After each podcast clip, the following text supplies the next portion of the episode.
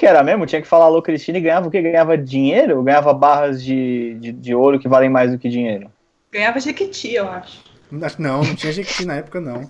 Nossa, aí é muita derrota, cara. É muito... Nossa, eu tenho. Caralho, essa história é ótima. Aí não ia ser alô Cristina, ia ser alô sua otária, porque, porra, vai se fuder. Sabe o Daniel que já gravou? Hum. Então, ele falou que a sogra dele vem de Jequiti. Ah. Ele tava na casa da amiga dele e não tinha levado perfume. ele teve Comprou Jequiti. que usar um do Fábio Júnior. Puta cara, ia sair azedo na rua, viu? Porra, bicho. Como é que chama? Chama só você. Caraca, não sei, vamos procurar. É isso mesmo. Você tá zoando, sério? Tem uma colônia só você. Caralho, Léo, você nunca mais acerta assim. É, nome, música do Fábio Júnior ou nome de colônia? Vamos fazer um jogo. É complicado.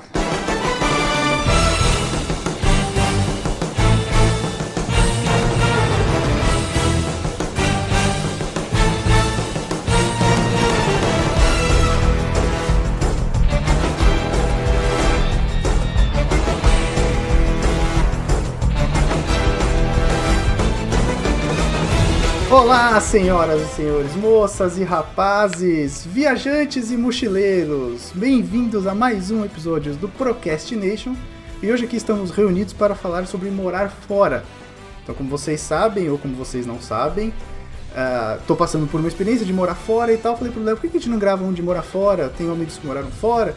Então a gente resolveu juntar uma galera para conversar aqui. Temos na nossa mesa de convidados a primeira convidada que é inédita, vocês nunca ouviram ela e é a mais nova viciada em podcasts, a Lari. Oi, aqui é a Lari e eu não morei em Nova Guiné.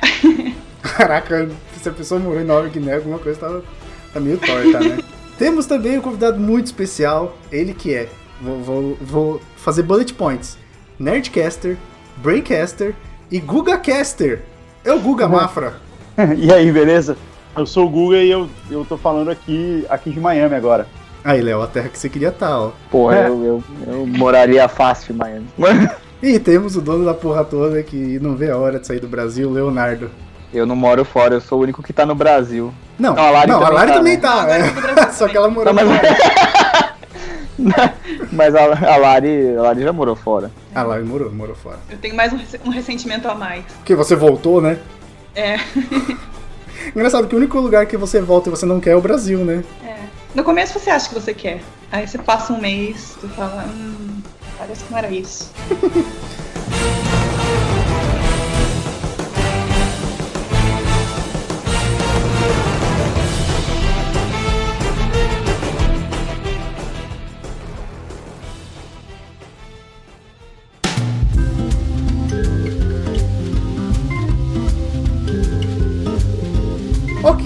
sobre morar fora? A Lari falou aí de, de acho que quero voltar. Eu meio que ainda tô passando por isso, sabia? Tá muito cedo, Lipe. Isso faz cinco meses, cara. tá muito cedo. Tá muito cedo. Onde que você tá, cara? Eu tô em Frankfurt. E o que que você faz aí? Eu trabalho com, com programação e testes automatizados de software. Então eu vim aqui a trabalho ficar um ano. Mas você foi já com, com a expectativa de ir e voltar, é isso? Sim, sim, eu, eu sou empregado, eu, eu trabalho na Nestlé. Eu sou empregado da Ah. Nestlé Brasil. Mas aí eles precisavam de gente aqui. Então, tipo, eu ainda recebo, eu sou empregado tudo do Brasil, mas tô aqui só por um ano. Ah, entendi. Então você tá em viagem, teoricamente. Você não sim, se mudou. sim, sim, é uma viagem É, a trabalho. Essa é uma viagem extremamente longa. Exatamente. Você tá, tipo, morando num hotel? Não, não, eles, eles têm um prédio aqui que é alugado e a Nestlé usa pra alocar os- as pessoas que ficam aqui por mais. Eu acho que a partir de três meses, eles são meio, é meio que política de viagem deles alugar um apartamento pra pessoa. Porque tá até três meses eles deixam no hotel, Entendi. entendeu? Nossa, imagina morar três meses num hotel, velho. Nossa, eu tava pensando nisso agora. Isso é muito legal. E, e isso que você tava falando de voltar, você tava dizendo voltar pro Brasil, é isso? Isso, sim. Isso.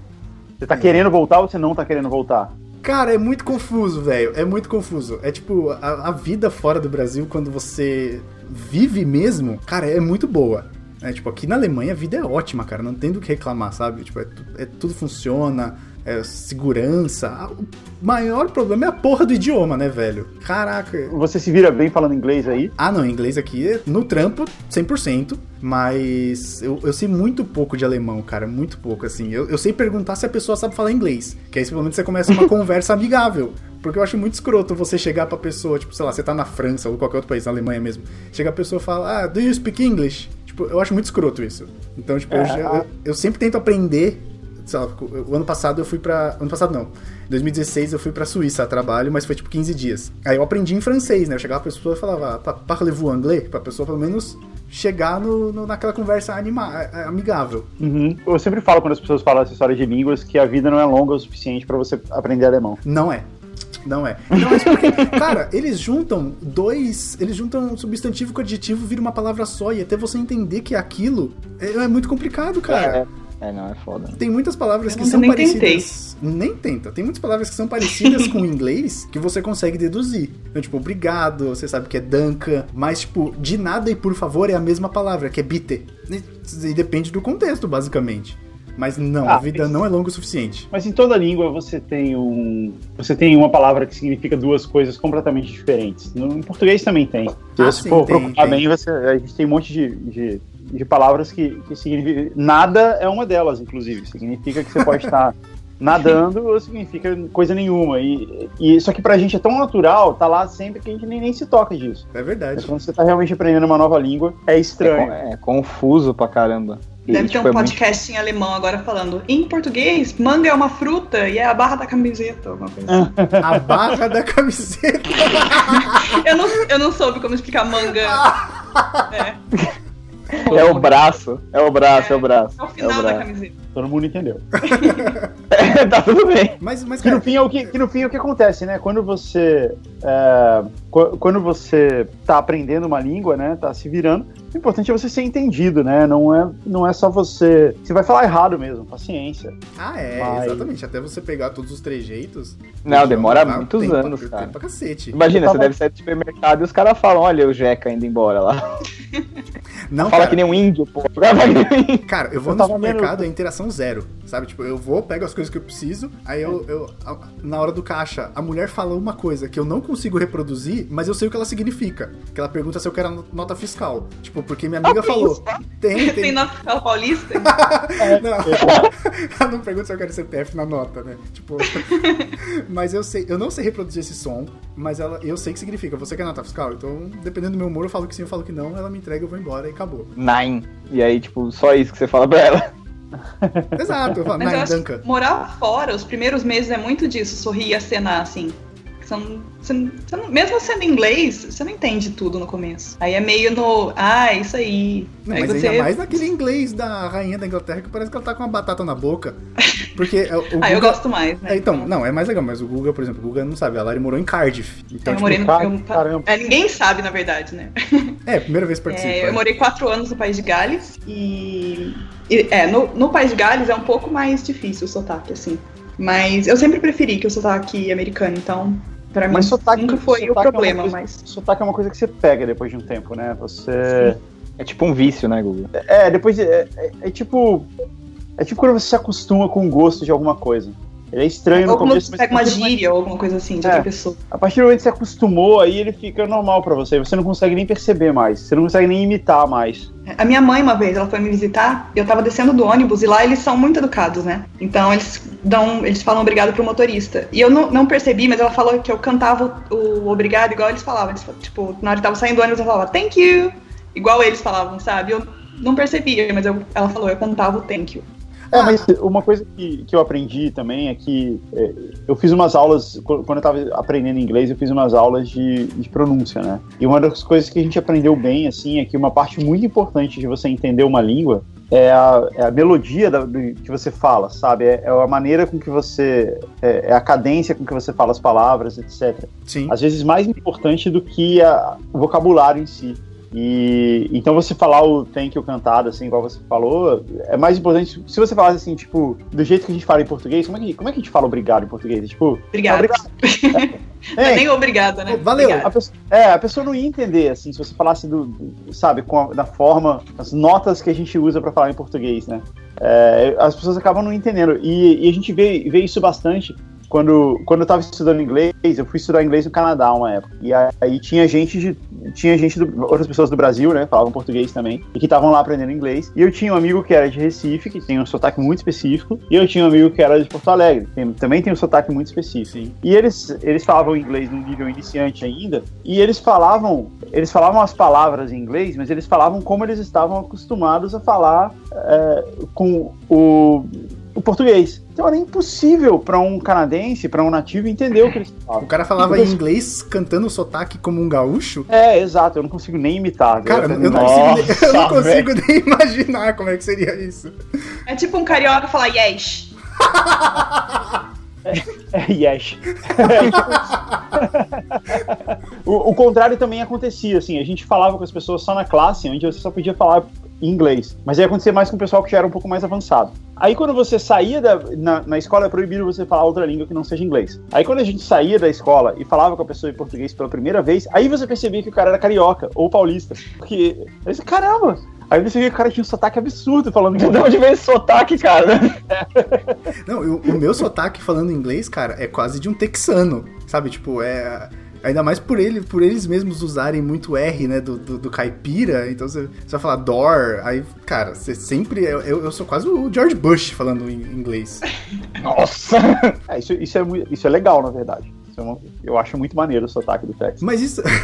mas ninguém entende nada daquela porra, cara. Mas isso que O você falou sotaque- de. é- esse, é um, esse é um outro nível também de você entender línguas, assim, quando você começa a perceber os sotaques dentro da língua. Ah, sim. A gente Vai. De onde sim, eles sim. são, né? É, uma hora, teve um dia que a gente foi pra Boston, e aqui é uma coisa muito comum você falar assim, ah, o sotaque de Boston, um sotaque bem, bem forte. E eu não conseguia perceber. Pô, Pra mim, o cara só tá falando inglês, é normal. Aí depois de um tempo estando aqui, quando a gente foi pra lá, aí é que eu fui perceber o jeito que eles falam, que é, que é bem específico mesmo. É, a, primeira, o primeiro pensamento é achar que não existe sotaque, né? Tipo, ah, todo mundo fala inglês e vai falar daquele jeito. É. O país Pô, inteiro. o cara, É, o, mas- é, o cara mesmo fala o se britânico. parecer um retardado, já tá bom demais. Você não vai ficar olhando pra ele. É, os caras vão saber que você não é de lá, mas, tipo, puta, foda-se. Você tá conseguindo se comunicar, é o que interessa. É, Ainda que o brasileiro não tenha. Eles não sabem. A gente sabe quem é brasileiro falando inglês, mas eles não conseguem reconhecer. Por exemplo, se tiver uma pessoa espanhola falando inglês, você sabe que ela é espanhola. Ou italiana. O italiano, O cara, brasileiro, eles, o brasileiro, eles italiano não conseguem. dá muito na cara. porque ele tá mexendo a mão, né? Mas isso que o Guga falou de cantar o- o- a melodia do idioma é muito verdade, cara. Porque aqui, se você vai falar tchau pra pessoa, isso, isso é uma cu- curiosidade muito legal, porque eles falam tchau. Por- justamente por causa do italiano, é muito comum as pessoas, você vai sair dos lugares, a pessoa fala tchau. E aí você fala, caralho, por que ela tá falando português comigo? Tá ligado? É, é meio estranho no começo.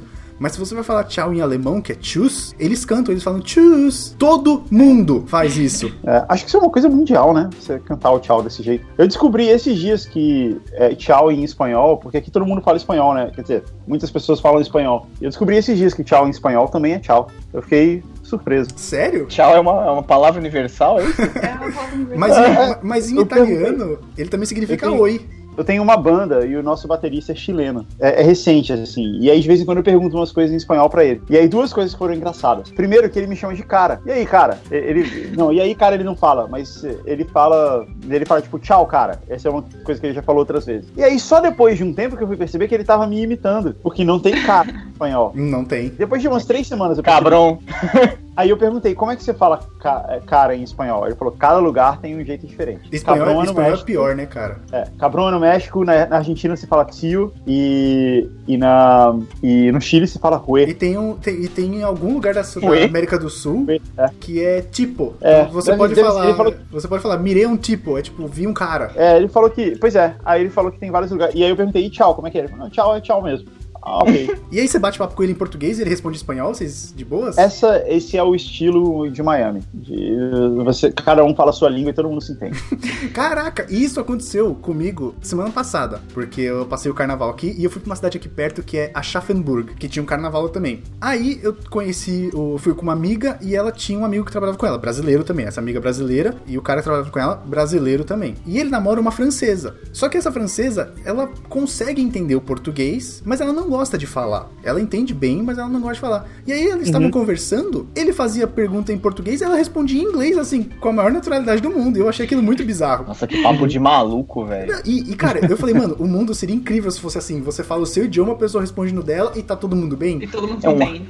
É um autotradutor. Eu falei que é. É, mas aqui, aqui em Miami isso rola bastante, porque espanhol e português, o, o brasileiro entende o espanhol mais o hispânico entende o português. Mas eles entendem também o que a gente fala. Ainda mais quando o cara já tá acostumado a lidar com brasileiro, ele já tá um pouco treinado. Então eles se entendem, e todo mundo fala inglês, todo mundo entende inglês. Então o normal é rolar uma mistura muito grande. Quando a gente tá, tá tocando nessa minha banda, tem eu e o guitarrista que somos brasileiros, e a gente tem um baterista que é chileno. Pô, então, tá tudo em casa, não, né? Não, então, o normal, assim, a língua oficial é inglês. Todo mundo fala inglês. Porque é a língua que todo mundo tá mais confortável em falar que não é a sua e que todo mundo vai entender. Uhum. Mas de vez em quando, a gente.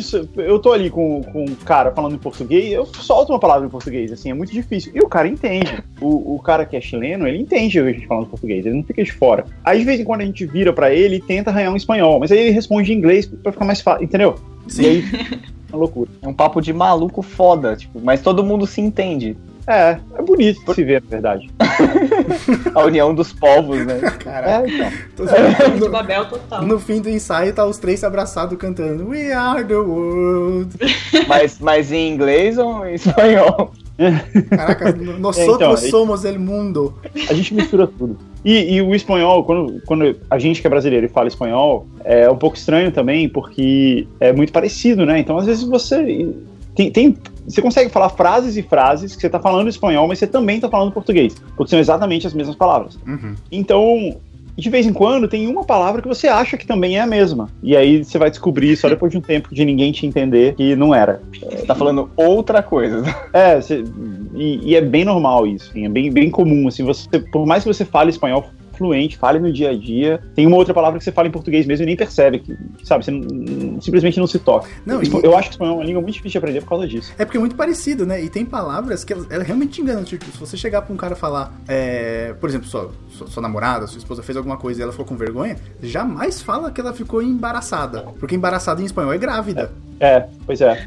Não, mas isso é, isso é um falso cognato, né? A palavra que, que você acha que é uma coisa é outra, mas isso é até. É, esse você até aprende, porque sempre tem piada em relação a isso e tal. O ruim é quando não é um falso cognato, é quando é uma coisa muito típica, que é muito parecido, muito próximo, mas você não sabe. E tem muita palavra em, em espanhol que eu tô aprendendo ainda, né? Eu não, não falo espanhol muito bem, então eu tô. Essa é a minha maior dificuldade no aprendizado da língua. Mas é só você sensualizar o português que ele vira, vira espanhol, cara. É, é. Você dá uma Sem sens- dúvida é a língua. Então, o nosso problema com o brasileiro é isso, né? A gente acha que a gente fala espanhol. Ah, a gente acha que E te aí você arrasa. fica meio. É. Aí você fala, não, precisa aprender, não. E aí. Acho que não. Eu, eu não sei, assim. Pelo menos aqui em Miami, o pessoal que fala espanhol, que trabalha em empresas. Tem muita gente, tem muito brasileiro que vem aqui trabalhando numa empresa na área de América Latina. É bem comum isso. Uma empresa que uma empresa qualquer, uma empresa grande, mundial, e aí tem a divisão América Latina. E o Brasil está sob essa divisão, por incrível que pareça. E, e aí alguém do Brasil veio do Brasil para cá para comandar essa área. Então ele tem que aprender a falar espanhol. E o pessoal se dedica a aprender e falar de verdade mesmo, porque senão você não vai ser entendido, assim, não tem muito jeito. Uhum. É. É, eu acho que se for um caso de trabalho e tal, você tem que ser mais, dedi- mais dedicado, né? Mas eu acho que se a pessoa tá só turistando, talvez ela ache que ela fale espanhol e. É, no... Mas e nesse caso, que você- nesse caso que você está morando na Alemanha, você vai ficar um ano só, você vai aprender ou você vai desencanar? Cara, eu tentei aprender pelo Duolingo, eu desencanei foda, sério.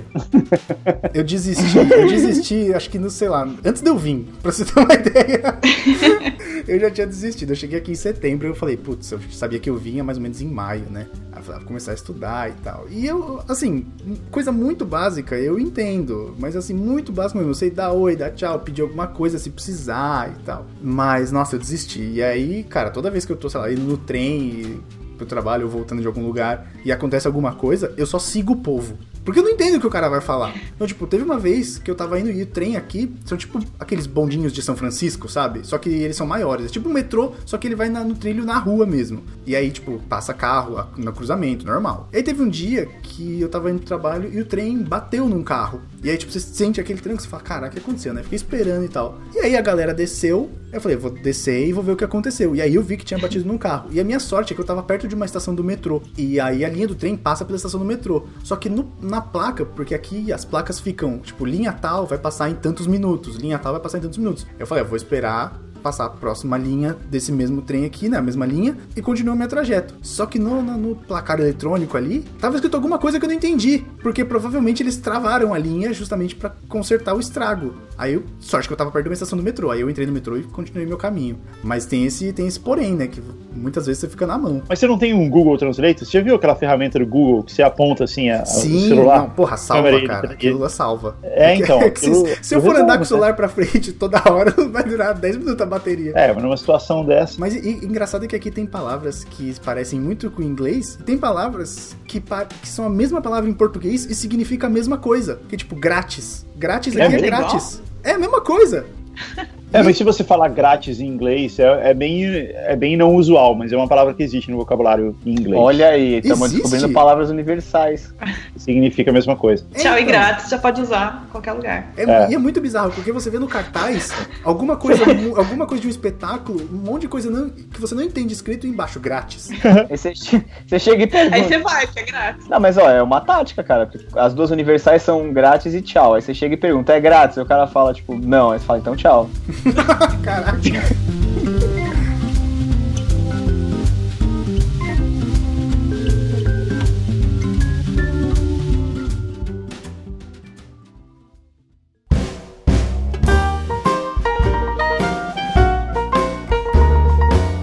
Aí na Alemanha, você.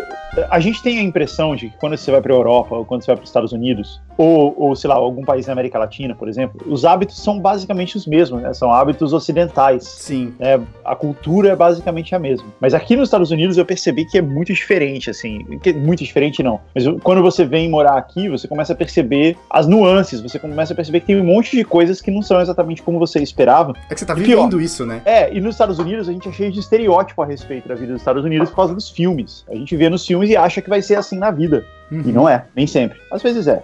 Como é que é aí na Alemanha? Você tem. Você sente esse choque cultural, assim, de coisas que são muito diferentes? Cara, eu não senti tanto porque, assim, primeiro que as pessoas com as quais eu trabalho hoje, eu já conhecia, porque o que eu faço lá, na, lá em São Paulo é, é, tipo, são times globais. Então tem, tipo, um time em São Paulo, que é o que eu faço parte, tem um time aqui em Frankfurt, tem um time na Austrália e o time central que fica na Suíça. E a gente sempre se conversou, então eu conheço a galera que trabalha comigo já faz um tempo, isso facilitou muito. E tem uma brasileira que trabalha aqui. E as pessoas com as quais eu trabalho, tipo, são dois ale- alemães, eles, cara, são muito fora da curva. Porque eles são, tipo, super amigáveis e, e meio acalorados, sabe? Tipo aquele negócio de conversar e gosta de bater papo. Mas o que você nota bastante aqui é que eles são muito, muito, assim, individualistas, sabe? Tipo, é muito diferente do brasileiro. Porque o brasileiro, ele quer juntar com a galera, ele quer fazer festa. Aqui não, aqui eles saem, eles são extremamente focados, eles são individualistas mesmo. E é assim que a vida segue. Mas é de um jeito hostil, assim, ou é educado? Eu fui na Suécia uma vez, né? Hum, A gente. é, eu tenho. é, A minha empresa no Brasil trabalha para o Spotify. A gente é um parceiro que do. Spotify. E aí eu fui para uma convenção do Spotify na Suécia. E eu percebi isso lá, assim. As pessoas são muito frias e muito distantes, Uhum. mas ao mesmo tempo elas são muito educadas. Sim. Então você, por mais que você sinta assim que não, não dá para você ser amigão, igual a gente tá habituado no Brasil.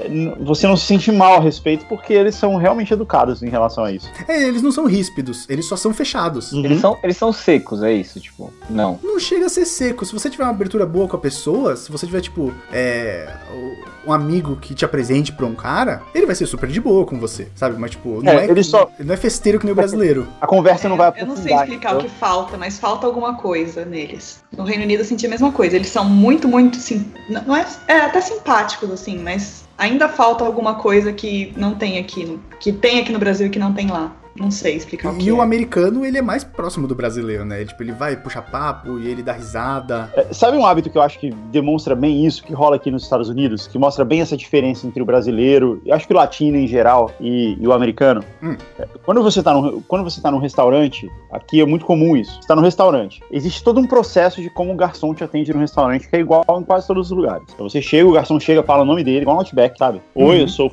o fulano e eu vou ser o seu garçom. O problema do E- Outback é que ele chega, põe a cadeira de, da- com o encosto pra frente, apoia os braços e fala: E aí, galera? Eu sou fulano. Ah, não, é, é, ele tem, tem, um, tem, um, tem uma informalidade, assim. Não, mas essa, isso, isso varia, mas o cara sempre se apresenta, fala o nome dele e fala que ele vai ser o seu garçom. E aí você pede a bebida. Aí ele vem e traz a bebida. Aí ele pergunta se você precisa de mais alguns minutos pra decidir. Você fala, sim, precisamos. Aí ele sai e volta de novo. Já decidiu? É tipo um script. É, e é meio que e é meio que rude, e brasileiro adora fazer isso, mas acaba sendo um pouco rude com o garçom, você não decide nunca, entendeu? Ah, a gente tá vendo aqui e tal, o cara é meio feio, sabe? É um comportamento indesejado de cliente. Você ficar enrolando e nunca decidir, nunca pedir, porque você tá dificultando muito a vida do cara. Uhum. Bom, aí você se acostuma com isso e aí você pede. Você pede, aí o cara traz todas as entradas e tal. E tem outra coisa que, que é inadmissível aqui, inadmissível não, mas que é muito feio aqui, é não, todo- na hora de pedir, todo mundo tem que pedir. Então não tem assim, você pede, aí o outro cara pede depois e tal, isso dificu- dificulta muito a vida do garçom também. Aí beleza, aí você come tudo, tudo você come e tudo mais, você pede, o cara vem e põe a conta na sua mesa, sem você pedir. E É isso tipo, pro come e vai brasileiro, embora. é, pro brasileiro isso é visto como se o cara estivesse te expulsando, né? Sim. É, e não é. E, e assim, eu já de várias vezes já fui almoçar com amigos e tal, e o cara fica puto, puto, o cara tá forçando a gente aqui embora, tal, que babaca. E, e não é, é só porque, tipo, é um negócio normal, o cara vem e traz a conta. Se você não quiser ir embora, você não vai. Se você quiser pedir mais coisa, você pede, ele leva a conta e traz outra, não tem problema. Mas é o normal deles pôr a conta na mesa assim que você terminou de pedir coisas. Tem sim uma intenção de virar a mesa mais rápido, de acelerar o processo sim. todo Sim. pra ele poder É, atender gente. É, é meio que um recado, né, Google? Não tô te botando pra fora, mas agiliza teu, teu esquema aí, que, né? Não, na verdade não é tão um recado, é só uma coisa normal, assim. É, Normal. estão só sendo objetivos, né? É, é Tipo, meio que um contrato social não escrito. Olha, quando você terminar de comer, você vai embora pro cara poder servir outra pessoa. Porque esse é um negócio dele. E você, do seu. E, e o cara do seu lado, tipo, ó, quando você for servir alguém, deixa o cara ficar lá o tempo que ele precisar, desde que ele não esteja abusando muito, entendeu? É mais ou menos isso. E no, no Brasil isso é muito rude, né? Isso, isso seria. O cara trazer a conta pra você, ele tá te expulsando do restaurante, você não quer entrar lá nunca mais. E aqui é simplesmente normal, nin- ninguém se importa, sabe? Ninguém se sente desse jeito, ninguém sente que tá sendo expulso, nem sente a obrigação de ir embora. Mas, E- por exemplo, e aí nos Estados Unidos, você, comeu, o cara. Aqui no. Porque no Brasil, por exemplo, o cara traz a conta, é porque você pediu, então você não quer mais nada. Mas se eu quiser mais alguma Sim. coisa aí, o cara leva a conta de volta e adiciona? É, você pede e ele traz outra conta. Porque, em geral, no sistema de restaurante, cada vez que você pede alguma coisa, ele já gera uma conta. Ah, Então, já, tá. já sai um novo, um- uma nova soma total do que, que- do que, que foi pedido ali. Então não é muito problema, não, pro cara levar a conta de volta e trazer outra depois. Né? É normal. Se você quiser fazer isso, ninguém, ninguém vai achar feio. Outra coisa que é, que é normal aqui, que é super normal e ninguém acha feio, e brasileiro fica meio estranho assim, é você pedir pra embalar o resto da comida. É Ah. tipo ultra normal. Ultra Tranquilo. normal. Você tá no restaurante, não importa o quanto chique seja o restaurante. Sobrou comida? Ah, você pode embalar pra mim que eu vou levar? Todo mundo acha isso ok. E no Brasil, tem gente que acha isso meio feio. Putz, você não vai ficar levando o resto de comida do restaurante. Ainda mais que não é um restaurante chique, coisa assim, né? O resto. Sair com uma sacolinha. É, mas, mas não é assim. Inclusive, é, é, às vezes, dependendo do lugar, vai ser mais feio você não levar. Porque o cara fala assim: caramba, você vai jogar tudo isso de comida fora, entendeu? Vai você já pagou por aquele É. produto, né? Consome ele inteiro depois. é, então, acaba, pode, dependendo do lugar, se for um restaurante bem familiar, assim, onde as porções são grandes e tal, é capaz do garçom achar feio, tipo, putz, olha só que pessoal desperdiçando, comida perfeitamente ok, entendeu? É capaz de você tá sendo ofensivo de não levar a comida. Ah, sim. O cara olha e fala, "Ah, tinha que ser brasileiro. É, não, não, não, não tem isso, assim.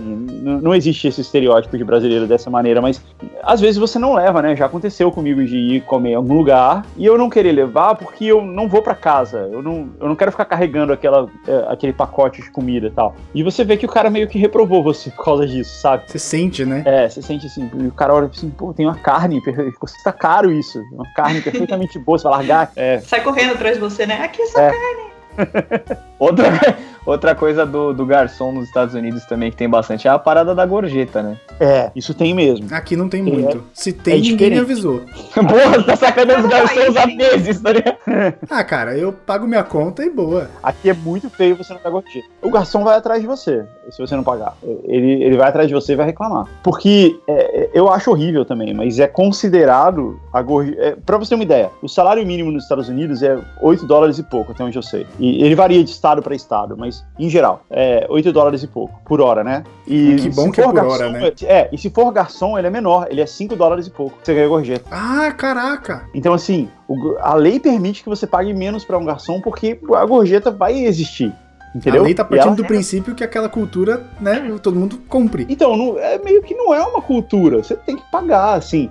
Existe, de fato, é permitido você não pagar, mas você só não paga gorjeta se o serviço for, tipo, horrível, assim. Se o cara É, é, é tipo uma punição mesmo. O cara cuspiu na tua cara. O cara É, te bateu, né? Tipo, É, e se você não pagar, você vai arranjar uma encrenca. Assim, é, é, base, é a mesma coisa que não pagar a conta. Imagina que você vai no restaurante e aí vem um prato e você achou que ele não era muito bom. Aí você fala, ó, vou pagar tudo menos esse prato aqui. Não vai ser fácil, entendeu? Vai ser uma encrenca, vai vir alguém discutir com você. E é, é tipo isso, assim, você não pode. Você pode até pagar menos, você pode até dar uma gorjeta mais barata, que é o que o pessoal faz. Então, se, se o serviço foi ruim, você diminui sua gorjeta. Você paga metade, você paga um pouco menos. É uma maneira de você deixar um recado ali que o serviço foi bem ruim. Mas você não deixa de pagar, nunca. é, é uma parada de já vem na etiqueta. conta ou não vem na conta? Você adiciona. Então, o normal é assim, ela não vem na conta, é- ela vem sugerida. Então, mas geralmente você paga com cartão, né? Aí Uhum. quando vem a conta, vem assim, total, vamos supor que você foi lá e deu, custou 30 dólares. Vai vir assim, total, 30 dólares. Aí vai vir o imposto, que é 7%. 7% de 30 vai dar, sei lá, 1 dólar e 40, algo assim. É, aí vai ter, vai ter ali o, o, o imposto e aí o total com o imposto. E aí vai ter um negocinho para você preencher escrito tip, que é para você colocar quanto você vai dar de gorjeta, e aí sim o valor total. E normalmente, nesse papelzinho, na conta, vem escrito ainda sugestões de- de- já vem a conta feita para você, entendeu? Olha, 15% dá tanto, 18% dá tanto e 20% dá tanto. É, tem, tem, tem alguns restaurantes que abusam, assim, que o cara põe 18, 20, 22. Ao invés de já para fazer, você já dá 18%. Estão de- tentando, né? é, e 15 é o normal. 15 é o, é o que você tem que fazer. E se você pagar menos, você tá sendo. Ou você tá sendo ah, um pão duro, ou você tá tentando dar um recado ali. Mas no Brasil a gente fala que não tem a cultura da gorjeta, mas tem. Que é os 10%. É, não fica pro, é que não fica pro garçom, né? Também Ah, tem bom, esse é. pequeno É detalhe. né? verdade. É, eles falam que fica, mas não fica, né? Ah, tá bom. Cara, eu já E fui aqui, aqui no Brasil eu é menos. gorjeta. Ela vinha 100% pra mim. Os E era- 10%? Era, sim. Olha aí. E eu ficava com os 10% e gorjeta, né? Porque às vezes você tem as duas coisas. Você tem os 10% e mais um- um- uma gorjeta.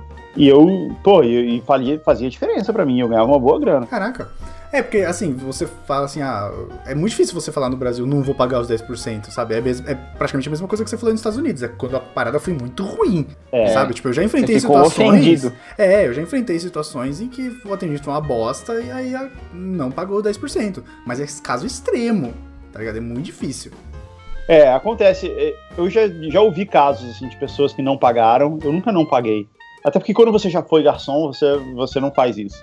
É, eu nunca não paguei. Mas eu já ouvi relatos de pessoas que não pagaram, que tiveram um, um serviço horrível mesmo e tal. E o garçom vem atrás de você, ele bate, ele cutuca você no ombro e fala, ô, você esqueceu de pagar a gorjeta. Ele sai correndo atrás de você. Sim. Vergonha, E né? se você fala assim, não vou pagar porque o serviço foi muito ruim, ele não vai deixar você ir embora, ele vai questionar, vai chamar o gerente, ele vai tentar brigar, porque, cara, foi um trabalho que ele, ele tava contando com aquela grana ali. Você tirar. O garçom ele conta quantas mesas ele vira por noite, né? Então, ah, eu vou servir sete mesas, dez mesas, e com isso ele consegue fazer uma, uma ideia de Uma projeção. o quanto que ele vai ganhar. E assim, perder uma mesa inteira é, é um É a prejuízo. morte, né? É a morte, é prejuízo foda. É um É, prejuízo. lá, lá eu sempre, sempre que eu tô aí, eu, eu vou no que tá, tipo, que vem, no, vem na conta, assim, aquela sugestão.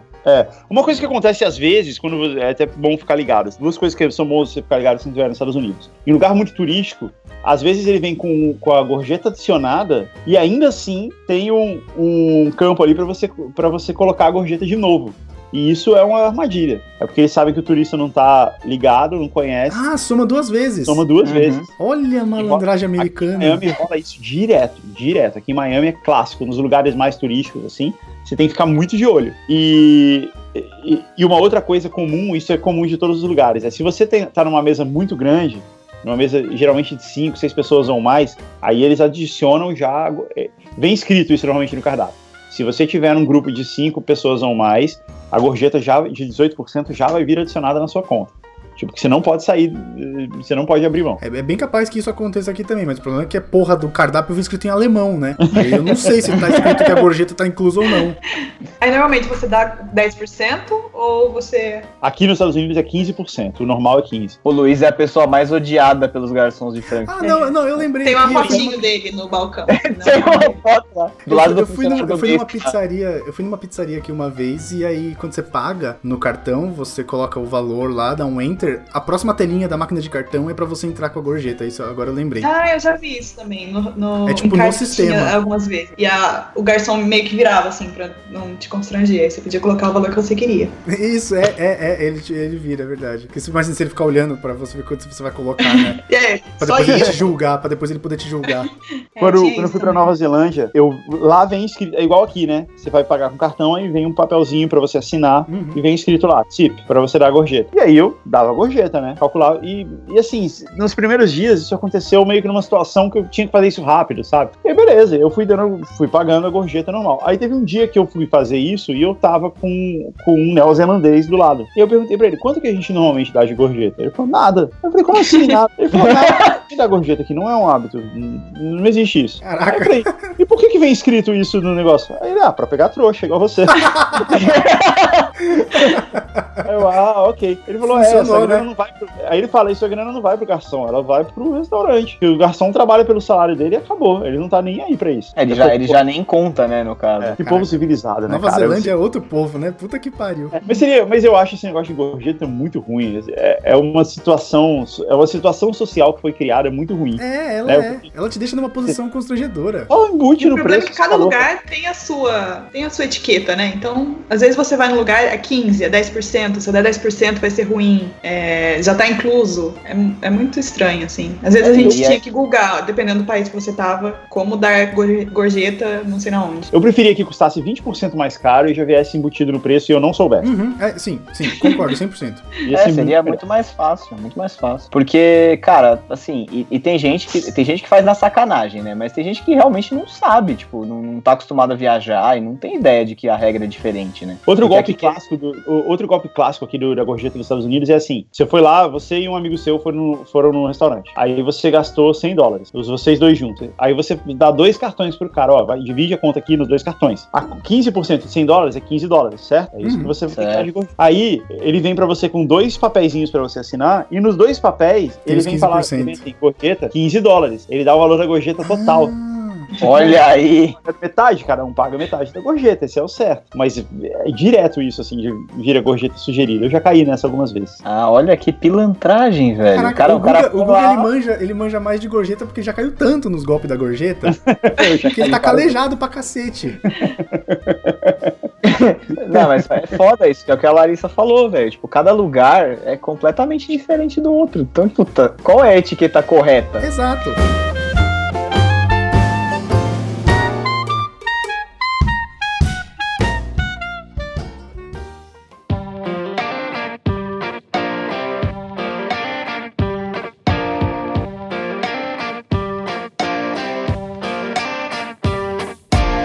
Coisa também, que é a gorjeta que não é em restaurante. E eu acho que, eu não sei, eu vi em filme nos Estados Unidos, você vê, por exemplo, o cara que leva sua mala no hotel pra cima. O mordomo. E é uma coisa que eu acho que aqui no Brasil a gente não faz muito. E É, não. eu não sabia, mas no Reino Unido é normal, por exemplo, quando você pede um delivery, você dá uma gorjeta pra, pro motoboy. Lá não é motoboy, Ah. lá normalmente é carro. Ah. E eu não sabia disso, então eu pegava meu lanche e entrava. E depois Nossa, alguém falou, tá ah, jogava pedra na minha janela, né? Mas é assim, era uma coisa que eu não sabia. Eu descobri depois que alguém tava contando e falou, ah, daí eu nem dei gorjeta pro, pro delivery. Daí eu falei, ah, tinha que dar? Era não.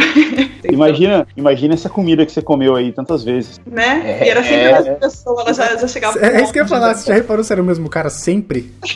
Tinha um lugar que era sempre o mesmo cara. Puta, né? Nossa, aí não na merda. Aí não adianta. Mas isso, isso, é- isso é um costume que eu sempre tive no Brasil, mas mais por influência dos meus pais e eu não sei de onde eles pegaram esse costume. Sempre que a gente pede pizza lá em casa, é, sei lá, você você desce com sei lá, 4 reais, 5 reais pra dar pro motoboy. É porque normalmente tem taxa de entrega, né? Daí, na minha cabeça, já era meio que isso. Mas é, faz sentido.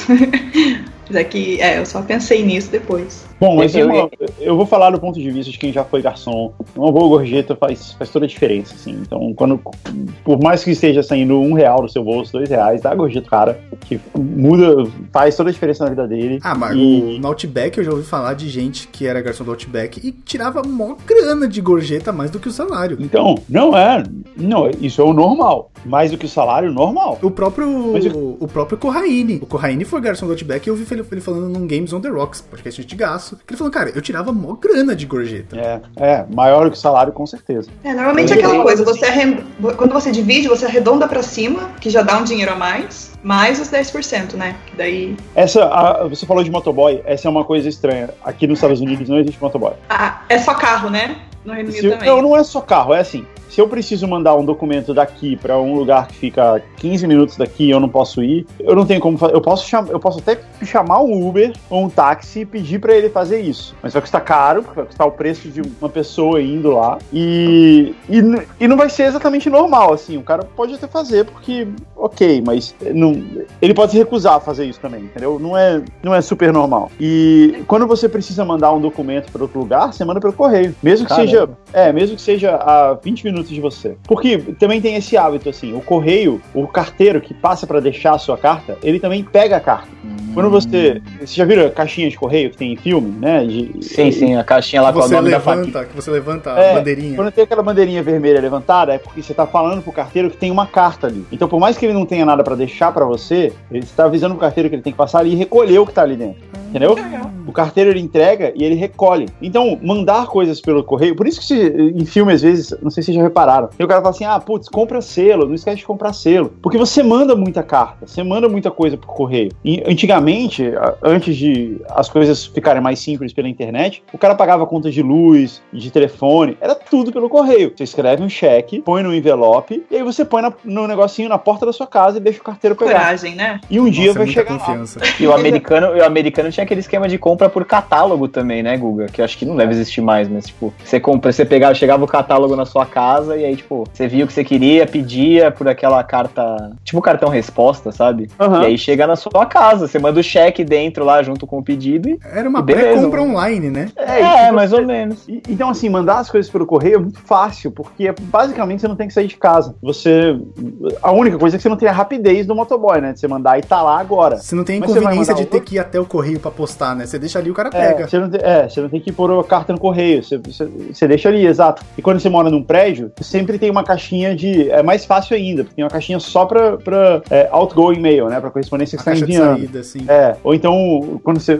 num escritório, sabe, num prédio de escritório também. E prédio de escritório, onde fica. Eu tô aqui no, no, no meu escritório aqui, né? É, aqui é mais fácil, porque você, além do correio, tem o da FedEx, tem o da UPS, as outras empresas transportadoras também vêm todo dia recolher. Então não tem segredo, é só você tá na mão do cara, entendeu? Uhum. Ou quer dizer, você tá na mão do cara, não, você deixa numa caixinha e o cara pega. E fácil. Você não tem o trabalho de ir lá buscar, de ir lá colocar. É, é muito comum isso. E por isso as pessoas têm selos. Aqui, aqui nos Estados Unidos tem outro lance também que eu descobri recentemente. Não importa quando você comprou um selo. Se você tem um selo aí de 1998, ele ainda vale. Caraca. E, é, ele- não importa o valor que tem escrito nele. Pra você mandar uma carta específica, é, ele, ele, ele tem que valer. Um selo tem que mandar uma carta por toda a eternidade. E como eles sabem é, qual é o valor? Porque aqui no Brasil, por exemplo, o valor da carta é o peso, né? Daí você pesa em casa? Não, é igual, Ou- mas. Não, é igual, mas assim, quando é uma carta simples, né? Um, um, um envelope com um papel dentro, um, um- dois ou três papéis dentro, aí é um selo só. E ninguém vai ficar repesando isso. Que no, no Brasil é assim também, né? É. E, e, e beleza. E aí você.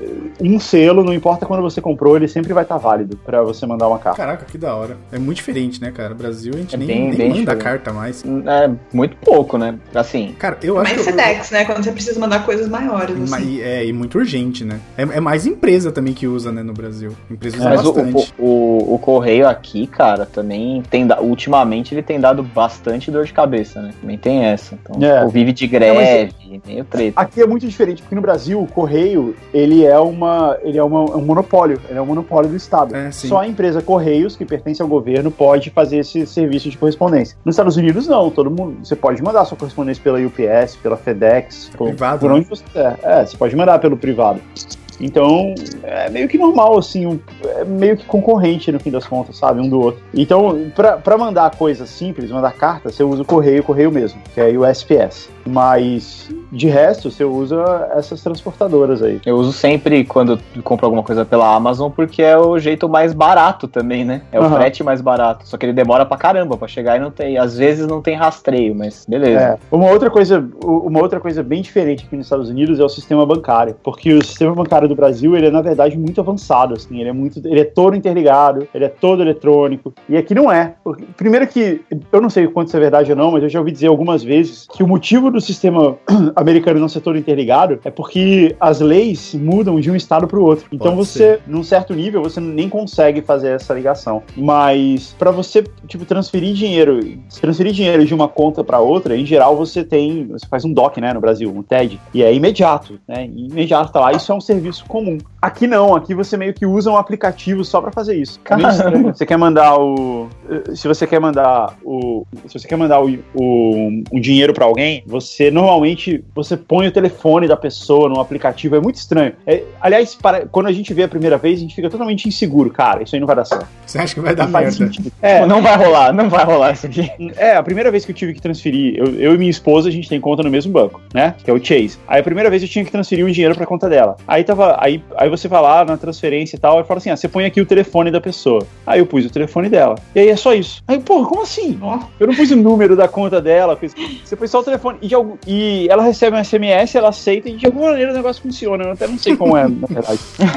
Cara, aqui, aqui também é bastante interligado. E é um pouco, assim, eu nunca fiz isso no Brasil. No Brasil você tem seu banco, você vai sacar dinheiro, você vai no seu banco, ou no máximo no caixa 24 horas, que tem todos os bancos, né? Mas aqui, tipo, eu tenho conta aqui no Commerce Bank. Aqui, Aham. eh, o Commerce Bank ele tem parceria com o Deutsche Bank. Então eu posso ir num banco do Deutsche Bank e sacar dinheiro, que É funciona. aqui, tam- é, aqui também, você pode ir em qualquer birosca. Qualquer lugar, de qualquer banco, você vai sacar dinheiro, só que ele vai te cobrar. Então, um dólar, dois dólares. Ah, pra você sacar dinheiro em qualquer máquina. Então, ele te cobra na hora. Ó, tem um. E qualquer lugar tem. Então, é, na verdade, isso é meio bom, assim, porque, tipo, em qualquer lugar tem uma máquina de tirar dinheiro. Porque, porque é, um, é um bom negócio, né? Você ter uma máquina de tirar dinheiro ali. Uhum. E aí ela consulta o seu banco e ela te cobra pra fazer isso. E, e é bem comum. Só que, cara, eu uso- a gente usa tão pouco dinheiro, assim, é tão, é tão cada vez mais. Geralmente Digital, eu tiro dinheiro e ele fica na minha carteira, tipo, por meses, porque a gente não usa pra nada, é só pra tipo, emergência. É muito, muito raro a gente ter que usar dinheiro. Eu diria que eu só uso muito eventualmente pra manobrista. E olhe lá, né? Puta, É, é, porque eu Aqui- nunca pago meu carro no manobrista, mas quando não tem outra alternativa. Aqui, cara, bastante cidade aqui, a, tipo, o cartão de crédito não rola, tá ligado? É muito difícil. É assim. mesmo? É, é- é mesmo, cara. É, É, bom- no Canadá é, bom- assim também. É bom você ter um dinheiro na carteira, porque aqui eu já fui em restaurante almoçar em que não aceitava cartão. É, quando eu fui na França era assim também. No o Canadá é muito assim também. Não aceita Caraca, cartão. gente. E- 2018. E, muitas vezes assim, muitas vezes até aceita cartão, mas não aceita cartão de crédito. Tem que Isso, ser de débito. isso, isso, exatamente. Quando aceita é de, de débito. É, é bem comum isso. Porque o cartão de Em Cardiff- crédito tem taxa, né? O cara, o cara se recusa a pagar a taxa. Em Cardiff tinha uma inconveniência, que era o ônibus, o circular da cidade, ele só aceitava moeda. E ele não te dava troco. Nossa. Então você é sempre verdade. tinha que ter. é, você sempre tinha que ter o valor da passagem em moedas e o valor certo. Então Uhum. isso era. Depois eu descobri que agora eles estão modernizando e tem um aplicativo. Então você conseguia comprar pelo aplicativo. Mas assim, se você fosse pagar na hora, tinha que ser em moeda e o valor certinho. Aí isso era um pouco chato, assim. E era provavelmente a única hora que eu usava, que eu não conseguia passar o cartão, assim. Mas acho que, por exemplo, em Londres já não tinha esse problema mais. Eu lembro quando eu fui te visitar, que você falou, ah, vamos comprar passagem daquele All Day, que eu não lembro como é que chama a É, passagem de Cardiff, de- que dura o dia inteiro. Aí... Pay to go. Isso, pay to go. Aí eu acho que eu fui comprar e o cara não tinha troco. Então, tipo, eu não lembro quantos dinheiros, eu não lembro quantas libras custava.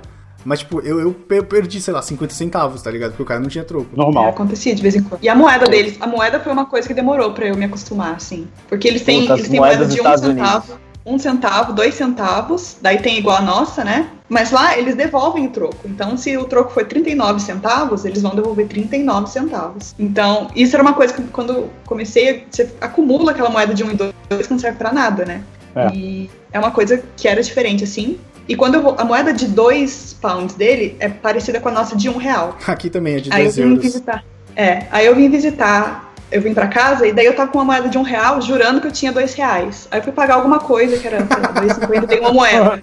Aí a pessoa ficou, ah, daí. A pessoa passando vergonha no país natal. É. Mas é porque as moedas são muito iguais. Daí eu pensei em inglês. Aí já era. Aí passei uma vergonhinha, assim. É, moeda. Ah, pô, moeda deu uma libra, vale muito mais. É. Eu, ah, não, eu mas passei... eu não quis dar, né?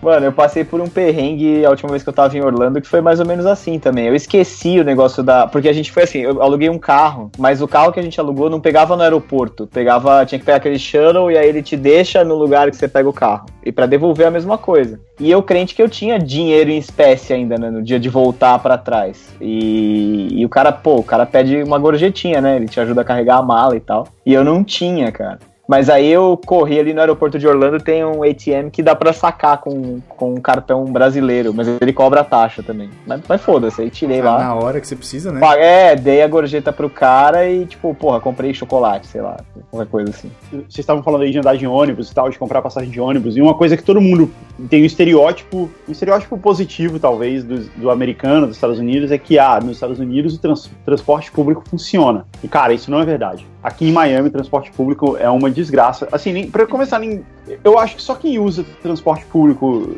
em Miami são pessoas que não têm, têm menos de 15 anos e não têm idade para dirigir, pessoas que têm mais de, sei lá, 60, 70 anos e já não têm mais condições de dirigir. é, e, e, pessoas que por algum motivo não podem dirigir. Tipo, elas tiveram a carteira caçada, algo assim. Mas também tem um outro ponto aí, né, Guga? Que Miami não é Estados Unidos, né? Miami, é. Miami é a cidade mais ao norte do Brasil. Ok, mas na verdade isso, isso se repete em muitos outros lugares, assim, em muitas outras cidades que é. tem uma estrutura parecida com, com a de Miami. Porque a cidade é muito feita para carro entendeu? Muito, muito feita para carro. Todo lugar tem estacionamento, as pistas são largas pra caramba. Tá? Não, não que não tenha congestionamento, não que isso não seja um problema às vezes, mas a cidade é feita para carro. Sim. E carro é muito barato. Então, é muito melhor você ter o seu próprio carro do que você andar de ônibus. Por mais que seja um carro merda, por mais que você tenha que. É melhor. E isso faz com que o transporte público nunca evolua. E então, assim, o, o transporte sobre trilhos aqui, o metrô e tal, é super pequenininho, é só no centro da cidade, assim, é um negócio quase que cenográfico. O ônibus, assim, é muito ruim. É, é lento, é, não é confiável, é desconfortável. E aqui é muito quente, né? Hum. E então isso vira um problema também. E é horrível, assim, é muito pior do que lugares que a gente está acostumado. É, muito, é pior do que São Paulo, por exemplo. Em termos de. Eu sei que São Paulo é terrível pela lotação e tal, mas em termos de praticidade, é muito pior. Você tem que se locomover. chega em qualquer lugar, né? Em São Paulo. É, é. Você tem que se locomover de transporte público em Miami é um puta problema. E eu já tive várias pessoas já recebi visita assim, de pessoas que têm o hábito de, quando viajam, andam de transporte público, que é uma maneira legal de conhecer a cidade, porque normalmente é a maneira mais, mais barata, ah, porque sim. você anda a pé e é mais. É, você fica mais livre. Você tem isso é muito com as leis locais de trânsito. É, não, isso realmente é muito válido para quem vai para Europa, para quem vai para Europa inteira, né? Para quem vai para Nova York, para quem vai para sei lá, tem, tem muitos lugares em que isso é, é uma verdade, mas aqui não é. Todo mundo que vem para cá e fala, cara, aluga um carro que é barato e assim, é o único jeito. Não, não dá pra fazer turismo de transporte público aqui, você vai perder muito do seu tempo parado esperando o ônibus chegar. Aqui funciona bem, cara. Aqui o ônibus ele passa bastante. O ônibus eu não uso, né? Eu uso mais o trem, aquele bondinho que eu comentei, e tem o metrô também. E aqui, cara, tem metrô para tudo que é lado. O metrô, que é o S-Bahn que eles chamam, é, tem uma, alguma, umas estações aqui perto de casa, mas esse metrô, tipo, quando eu pego para vir do trabalho, eu tenho que pegar em direção à estação principal de outra cidade, porque o metrô vai para outra cidade. Caramba. Aqui funciona muito, então, tipo, eu moro aqui em Frankfurt, mas quando eu vou, por exemplo, pro trabalho, eu tenho que pegar o metrô em direção a Wiesbaden ou em direção a Hanau, quando eu vou voltar, porque daí ele passa na estação que é aqui perto de casa. É, é, é tudo muito. É, as cidades no, na Europa, elas são muito desenvolvidas, né? Então tem. É normal, assim, você ter outras cidades. Quer dizer, você não tem nenhuma grande.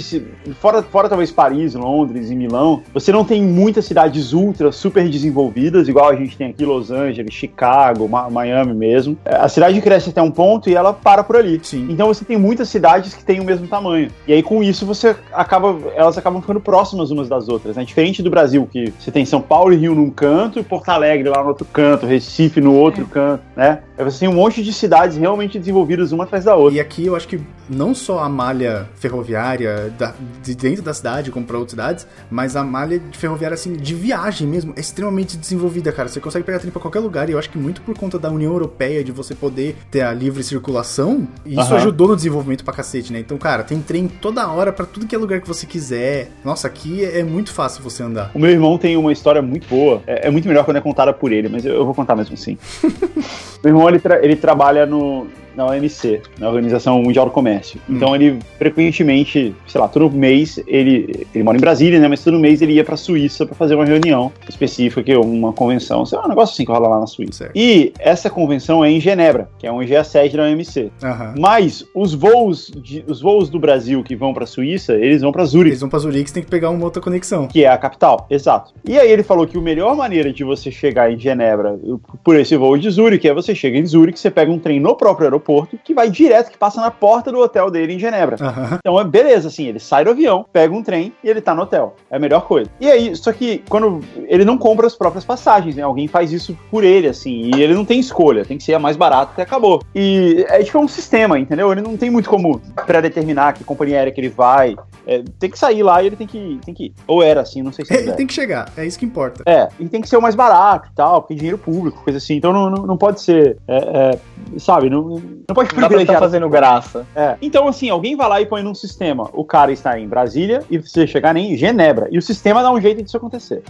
e aí ele percebeu que quando ele chegou lá, ele tinha uma conexão de avião para Genebra. E ele ficou, putz, é uma loucura isso, porque tipo, pegar um avião de Zurique para Genebra é muito pior do que ir de trem. Vai levar muito mais tempo, ele vai ter que despachar a mala de novo, coisa assim. E, e vai ser bem menos prático, entendeu? Só que, tipo, o sistema liberou assim, ele não teve outra, outra alternativa. Aí, ele chegou, chegou em Zurich, ficou lá no aeroporto esperando tal, até sair o voo para Genebra. Entrou no avião, foi para Genebra. Chegou em Genebra, ele pegou, ele, ele não estava acostumado a chegar no aeroporto em Genebra, ele chegou lá, foi, foi olhar qual era o trem e tal, levou um tempo até ele entender e tal, e tinha um trem também que passava na frente do, passava na frente do hotel dele. Aí, ah, beleza, vou pegar esse trem. Aí ele pegou, entrou no trem, só que ele dormiu. Nossa. Ele tava tava, cansado e tal, ele capotou no trem e não, não viu o negócio chegar. E aí ele acordou, acordou na França. Porra, ele acordou de volta em Zurique? Ele acordou de volta em Zurique, exatamente.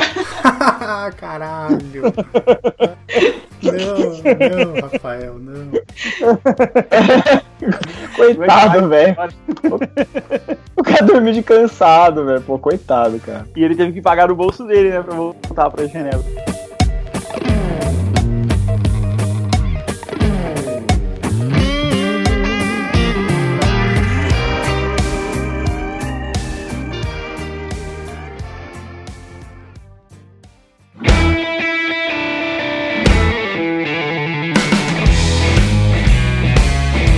2016, quando eu fui pra Suíça, eu fiz exatamente esse mesmo percurso. A gente pegou um voo, eu fui eu e um amigo meu, a gente pegou um voo até Zurich, e de Zurich um outro voo pra Genebra, porque a cidade da Nestlé fica em Vevey, que é uma cidade no meio do nada, ela é do lado de Montreux. Uhum. Então você tem que pegar um voo pra Zurich, Zurich, Genebra, e de Genebra você pega um trem até Vevey. E aí, beleza. Só que nesse voo até Zurich, porra, maravilha, vamos nós juntos, tranquilo. Fomos, chegamos em Zurich. Quando a gente foi pegar o voo, e tipo, e era um voo assim, uma conexão muito rápida, sabe? Tipo, a gente chegou às seis e meia da manhã em Zurich e o nosso voo pra, pra Genebra saía às 7h40. Então era uma, uma janela muito apertada. Aí a gente chegou, de repente eu passei minha passagem, entrei, o meu amigo passou a passagem dele, não passou. E eu falei, caralho, velho, e agora, mano? E aí eu vejo um cara levando ele, ele só foi, ele foi embora. Eu falei, nossa, o César vai ficar, mano, fudeu, e agora? E eu já tinha passado naquela, naquele portãozinho de, de vidro, né, que você passa a passagem. Uhum. E eu falei, caralho, e agora? E eu só segui minha vida, né? Entrei no avião tal. Falei, ah, vou esperar, né? Vai cara, você cagou aqui. foda pro maluco. Eu, eu, eu vou fazer o quê, cara? Eu vou fazer o quê? Eu vou fazer o quê? Eu tinha que chegar, eu tinha que chegar, eu falei, na pior das hipóteses, eu vou encontrar ele no hotel. Essa é a pior hipótese que pode acontecer. Aí, beleza, entrei no avião e tal. e, cara, falei, vou esperar ele aqui, né? E aí entrando gente, entrando gente, começa a entrar, né? Cinco, aí vai diminuindo, quatro, Aí entra um, aí passa dois minutos, entra mais duas pessoas. Aí o avião começa a taxiar, eu falei, caralho, ele perdeu o voo, maluco. Eu falei, nossa, ele perdeu o voo, perdeu o voo, e agora fudeu. Aí cheguei em Genebra e esperei, né? Fiquei esperando. Vou esperar aqui umas duas horas no portão de desembarque, porque vai que ele aparece. E ele apareceu. Só que o voo era diferente, a gente não sabia. Mas é tipo. E aí? e- e- não, e aí, e aí que foi tudo bem. Tipo, deu tudo certo. Só que o voo era diferente, a gente não fazia ideia, porque no voo de ida tinha ido nós dois juntos pra Zurique. E a gente não fazia ideia que o voo pra Genebra era diferente. Só que é um- ainda bem que é um voo curto. Então, tipo, eu cheguei, era tipo 50 minutos de, de, de viagem. Então eu cheguei umas 8 e meia, às 9 horas ele apareceu. Porque ele pegou exatamente o próximo, que era o próximo voo que tinha pra Genebra. Só que eu não fazia ideia que ele ia pegar um voo diferente. Basicamente o avião sobe pra descer, né? Porque imagina. é uma ponte não- aérea. É uma ponte aérea. Mas no final deu tudo certo. Eu só, meu pensamento era, no pior dos hipóteses, eu encontro ele no hotel. É, chegar o cara a vai, sei das lá. hipóteses, né? Que ele podia ter ido. ter sido deportado, aí ia ser uma merda. Nesse dia ainda, a gente chega. Porque tem uma estação de trem chamado Genebra Airport. E aí a gente. Tipo, O nosso check-in no hotel em Vevey era tipo duas da tarde. E a gente tava em Genebra às nove da manhã. Nossa. Aí eu falei, ah, cara, vamos pra Genebra, estação principal, a gente dá um rolê em Genebra, depois a gente pega o trem e vai pra Vevey. Aí a gente pegou o trem, fomos pra Genebra, só que tava chovendo, a gente deu uma volta ali por perto, porque tava chovendo muito, voltamos, fomos comer, fazer umas coisas e enrolar. Aí a gente, beleza, vamos pra Vevey, vamos pra Vevey. A gente entrou e pegou o trem. Só que aqui as passagens são compradas por trecho. E a gente tinha comprado o trecho Genebra Airport até Genebra. A gente não tinha comprado Genebra até Vevey. E não tem catraca. Então, tipo, você chega lá, o cara vem conferindo. Aí o cara falando, só falando em francês e eu não entendia nada. E por algum motivo divino, tinha um brasileiro que falava francês ali perto da gente, que tava conversando com a gente Sim. já em inglês, porque ele não sabia que a gente era brasileiro. Sempre tem. Aí o cara ajudou, a gente pagou a diferença ali na hora e conseguimos seguir a viagem. Cara, quando eu fui, primeira vez que fui pra fora do Brasil, fui pro Canadá, né? Eu fui, eu fui estudar lá. E aí eu peguei um voo que era São Paulo, Toronto, e depois um outro voo que era Toronto, Vancouver. Eu falava inglês já. Eu fui meio que pra aprender, pra dar uma aprimorada, pra falar um inglês mais do, do trabalho, né? Coisa assim. Mas eu falava inglês já e me virava razoavelmente bem. Embora fosse minha primeira vez. Mas aí, beleza. Aí eu fui, pra- peguei o voo pra Toronto, peguei o voo pra Toronto, deu tudo certo, coisa assim. Quando eu- e aí eu peguei o voo de Toronto pra Vancouver, que são cinco horas de voo. Não é um voo tranquilo. É, é um voo longo pra caramba. E outra, você veio do, do Brasil, né? Você foi, foi no- durante a noite, é cansativo pra caramba e tal. E nesse voo, eles estavam vendendo comida. Comida era vendida. Lá no, a- a- esse voo doméstico, Vancouver, Toronto, Vancouver, a comida não era oferecida de graça. Ou você comprava ou você não comia nada. Que é normal, né? esquema Ryanair. É Não, tipo é- o Gol. é- a Gol faz isso. Agora é bem normal isso, assim. o- É, agora é normal. Eles, eles, na verdade, eles até servem um, um refrigerante, bebida, mas a comida é comprada. Mas, na verdade, é melhor isso, porque a comida é de melhor qualidade. Não quer aquela comida vagabunda, assim, o cara tá dando de graça. Então tem uns sanduíches bonitos, assim, tem umas coisas legais de comer. E tinha sido um voo cansativo de Toron- São Paulo pra Toronto e tava sendo um voo longo. E aí eu tava no... Era um 737, então a configuração, assim, é 3 e 3, né? Tem, tem três cadeiras de um lado, três do outro e um corredor no meio. E eu tava na, na poltrona do corredor. E tinha um cara na poltrona do meio, do meu lado, com a camisa do Brasil. Claro que tem. Claro que tem. Sempre tem. Não, e, ele, e ele provavelmente veio no mesmo voo que eu vim de Toronto, né? Ele tava fazendo o mesmo trajeto que eu. E beleza, normal, né? A vida é assim. E eu tô ali, tipo, aguentando as minhas 5 horas de viagem, depois de 10 horas de viagem, Nossa, cara, puxado, hein? puxado pra caramba. E aí passa o, o, o- passa o carrinho de comida. Aí eu comprei um monte de coisa, comprei sanduíche, comprei batata, não sei o quê. Tinha uma mulher sentada na janela, também comprou um monte de coisa. Aí é, a, a aeromoça assim oferece pro cara da camisa do Brasil, ele só faz que não, assim, ele só tipo, sabe, só diz que não, só mexe a cabeça. Uhum. E aí eu vejo que o cara tá desconfortável, assim, eu não vou ficar, não vou ficar falando com o cara, né? Deixa o cara, sei lá, qual é o problema dele. E toda hora vinha a mulher oferecer, oferecer comida. E, e todo mundo compra alguma comida e o cara não comprava comida. E eu comecei a ouvir o estômago do cara roncar. Caraca, pra você Que ouvir dó. tinha que estar muito alto, cara. Aí, não, não, era foda assim. Dava pra ver que o cara tava desconfortável, sabe? Quando o cara tá, tipo, o cara não tá passando bem. Cara, tipo, é a turbina do avião e o Google escutou o estômago do maluco roncado. O cara percebeu que tava dando pra escutar. Eu escutei, a mulher escutou, e o cara percebeu que a gente escutou. E ele tava, sabe, tentando dar uma disfarçada, entendeu? E eu fico assim, caralho, cara, por que o cara não compra uma comida, né? Beleza, não é problema meu, coitado do cara. Por educação, não vou mencionar o assunto, vou fingir que eu não ouvi. E eu tô ali na minha. E isso passando. Quando eu cheguei, tipo, na última hora do voo, eu não tinha mais nada pra fazer, eu pego na mochila uma revista super interessante que eu tinha levado. Ah, e o cara viu que você era brasileiro. Na hora que o cara viu que eu era brasileiro, o cara me agarrou. o cara simplesmente me agarrou. Ele falou: Caralho, você é brasileiro. Aí eu, eu, "Ô, cara, tá tudo bem? Desculpa. te ajuda? Tá tudo bem? Ele falou, cara, eu não falo inglês, eu não falo uma palavra de inglês, eu não sei o que fazer, cara, eu tô morrendo de fome, eu preciso da comida, mas eu não sei como funciona. E eu não eu tenho vergonha de falar e tal. Eu falei, não, cara, peraí. Chamei aeromoça. Mostrei o cardápio pra ele. Falei, ó, o que, que você quer comprar aqui? Ele falou, puta, eu quero isso, isso, isso, cara, queria tudo. Coitado. Aí eu falei, comprei a comida pra ele, ele, pô, cara. E aí depois eu descobri que esse cara, ele ia estudar na mesma escola que eu. Nossa, virou best No- friend. Chegando Vancouver. Não, cara, esse cara grudou em mim.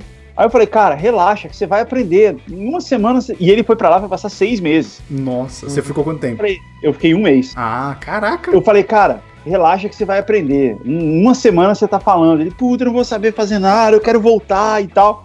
Aí. Coitado, velho. É. E o cara tava realmente. Porque a primeira experiência dele foi uma merda, entendeu? Até ali a viagem dele tava sendo uma merda.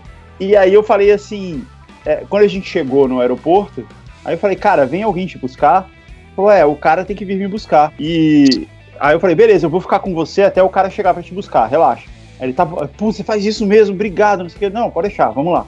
E até então eu nem sabia que ele tava na mesma escola que eu. Eu só tava, tipo, ajudando o cara, né? Coitado. E o nome do cara era, o nome do cara era Igor. Eu falei, Igor, relaxa que a gente vai, vai fazer isso. Aí, é, o tempo todo, eu começo a ouvir no, no, no sistema de som do aeroporto, Senhor José, sei lá, Sanches.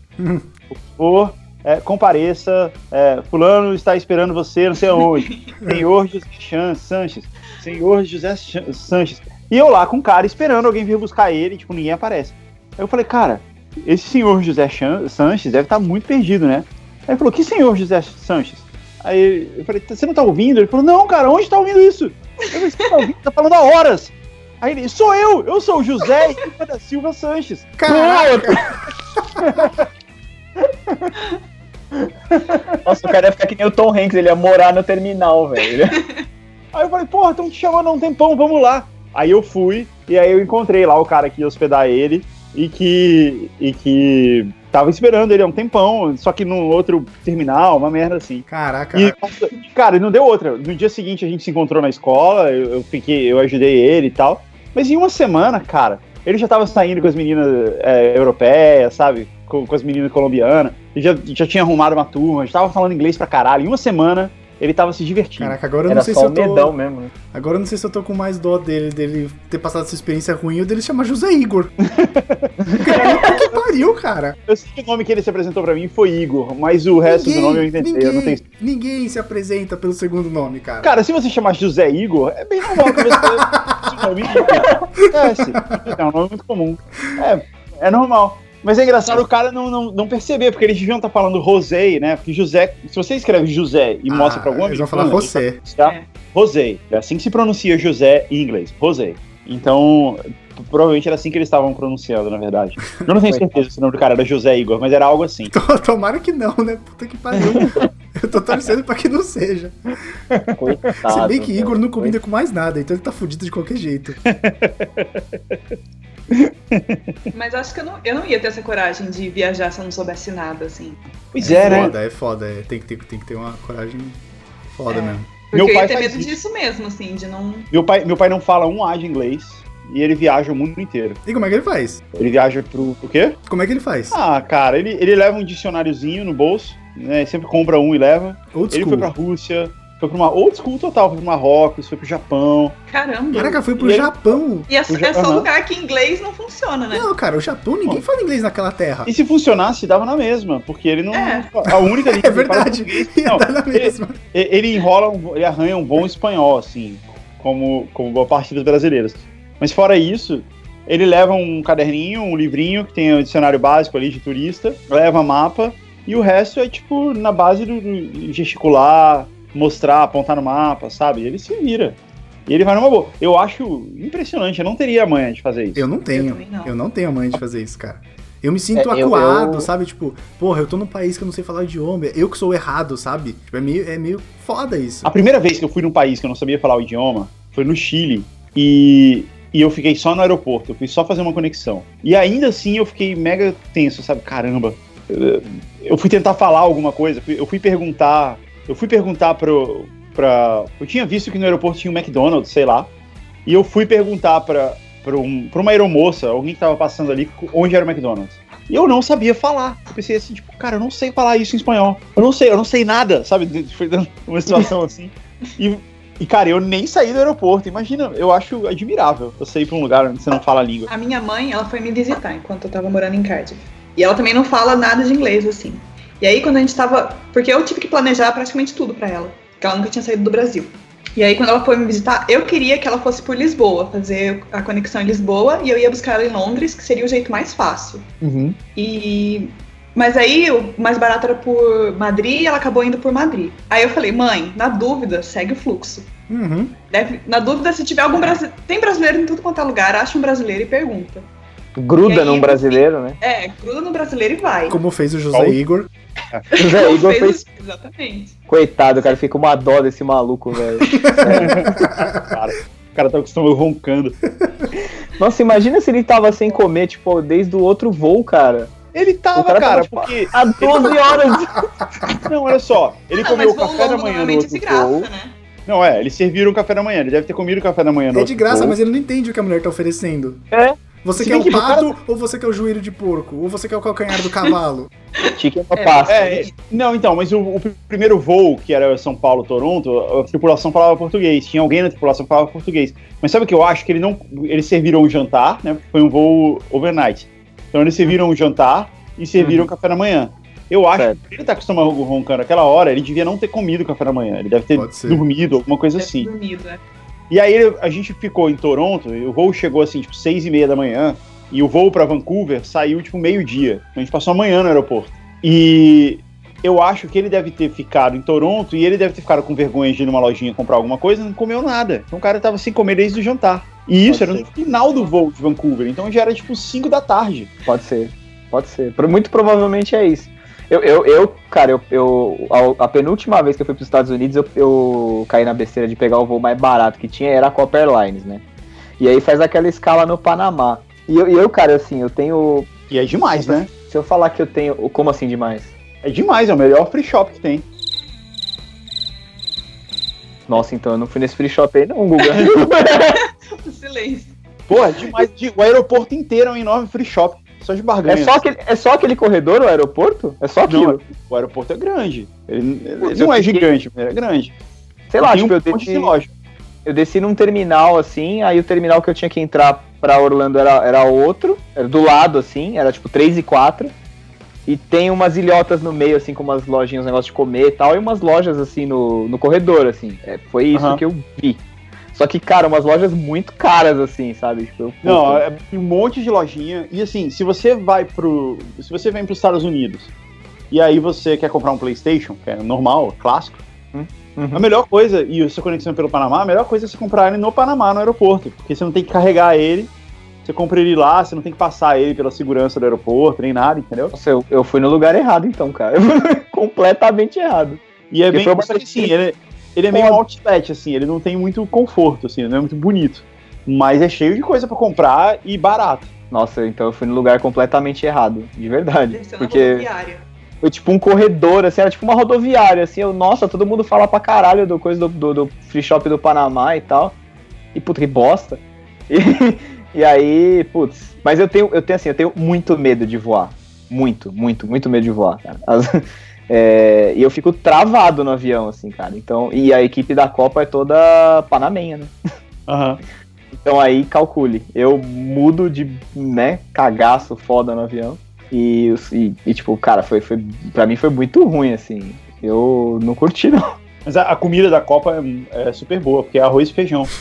Ah, cara, eles, E é demais.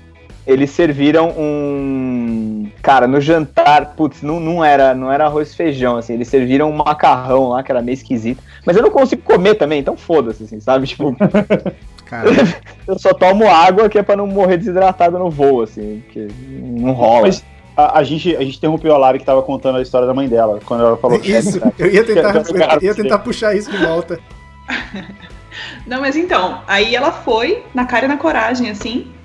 E, na verdade, eu, eu, eu admirei ela, assim, que eu não sei se eu teria coragem de fazer. Ela foi pra Madrid. E aí, lá em Londres também, eu. Porque lá, quando você chega em Londres, eles te dão um. um um papelzinho para preencher, né, para passar na imigração, um formulário. E aí eu peguei um quando eu tava, quando eu tava vindo e mandei para ela como ela devia, como ela devia preencher. E aí ela tinha uma cartinha e tal, e aí ela passou na imigração tranquila.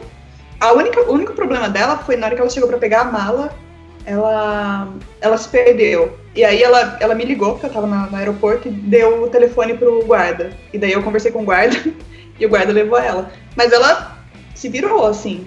Então, eu acho que quando você quer, você vai, mas dá um medinho. Eu acho isso muito foda, cara. Eu admiro muito isso. Eu também, admiro pra caralho. Eu não sei se eu teria esse desprendimento social, assim, de, tipo, num lugar, tipo, sei lá, Japão, tá ligado? Que você não fala nada. É.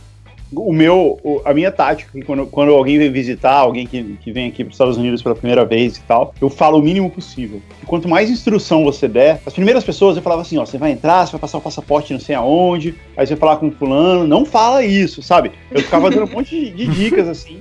E aí a pessoa fica num estado tão de caramba, é tipo, Muita uma coisa fazer, né? É uma É. quest, É. é tipo isso. É, então eu não falo nada, eu falo, ó, vem aí. Quando você chegar aqui, eu vou estar aqui te esperando. E Então vai pode pro terminal. Só avisa que voo que é. foi assim que você aprendeu, cara. As pessoas vão aprender também, vai dar certo. É. É melhor ela não saber, entendeu? Eu, aí eu concordo, tem coisa que é melhor você não saber. né? Isso é um fato. Pois é. Mas sei lá, assim, tipo, eu, eu, eu.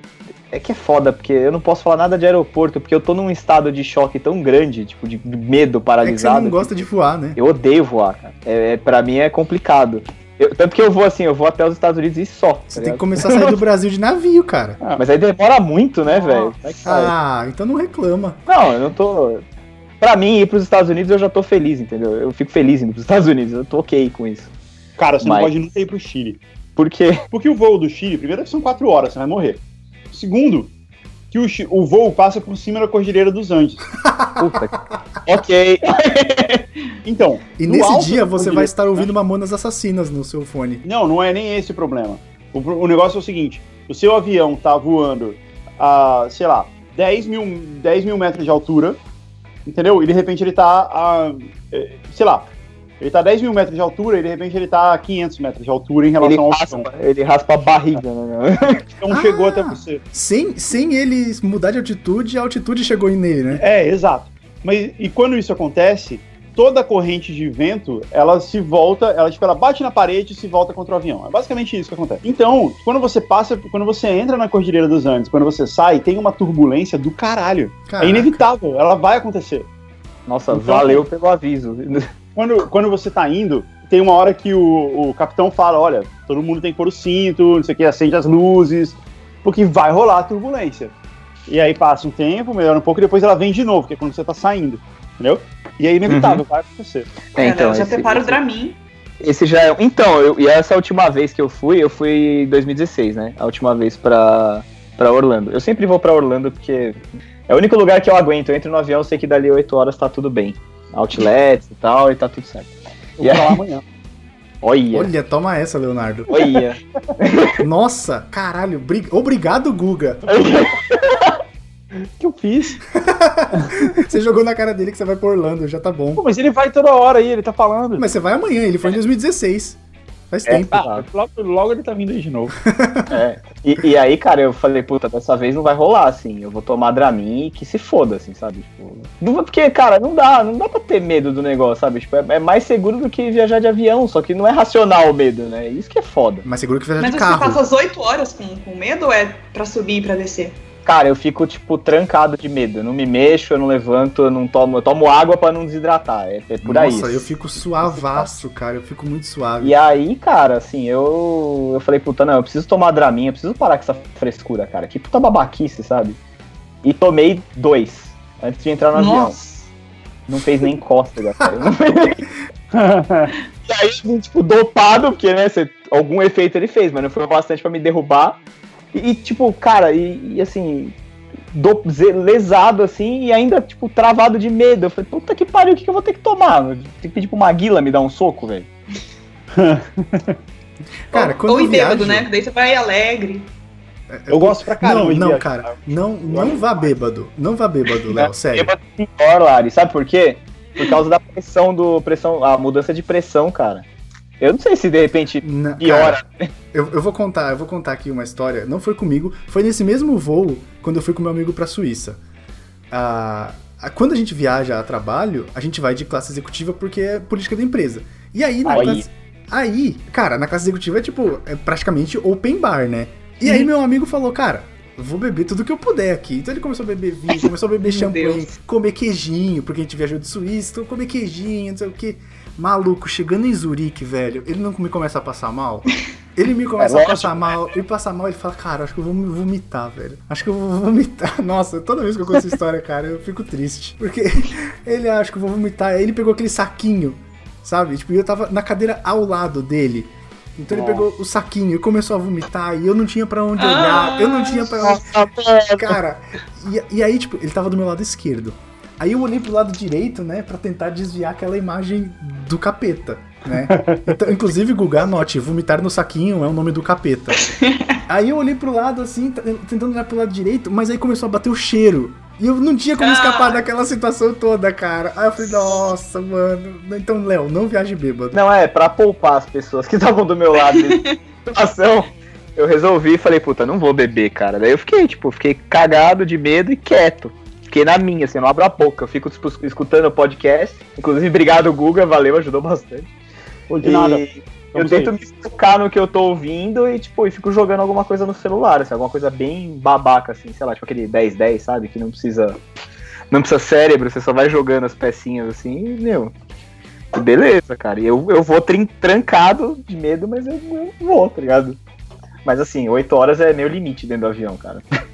Ah, eu viajo, eu viajo tranquilo, cara. Quando eu, quando eu vou viajar, geralmente quando eu vou dormir, e eu tô dormindo, o avião pega uma turbulência, é meio que um embalinho. Sabe, você tá sendo embalado pra dormir? Então eu acho meio ok. Depende da turbulência daí, né? Não, não, lógico. Tem turbulências e turbulências. Mas aquela normal que acontece em todo voo é meio que um embalinho pra você dormir. É, tem problema também.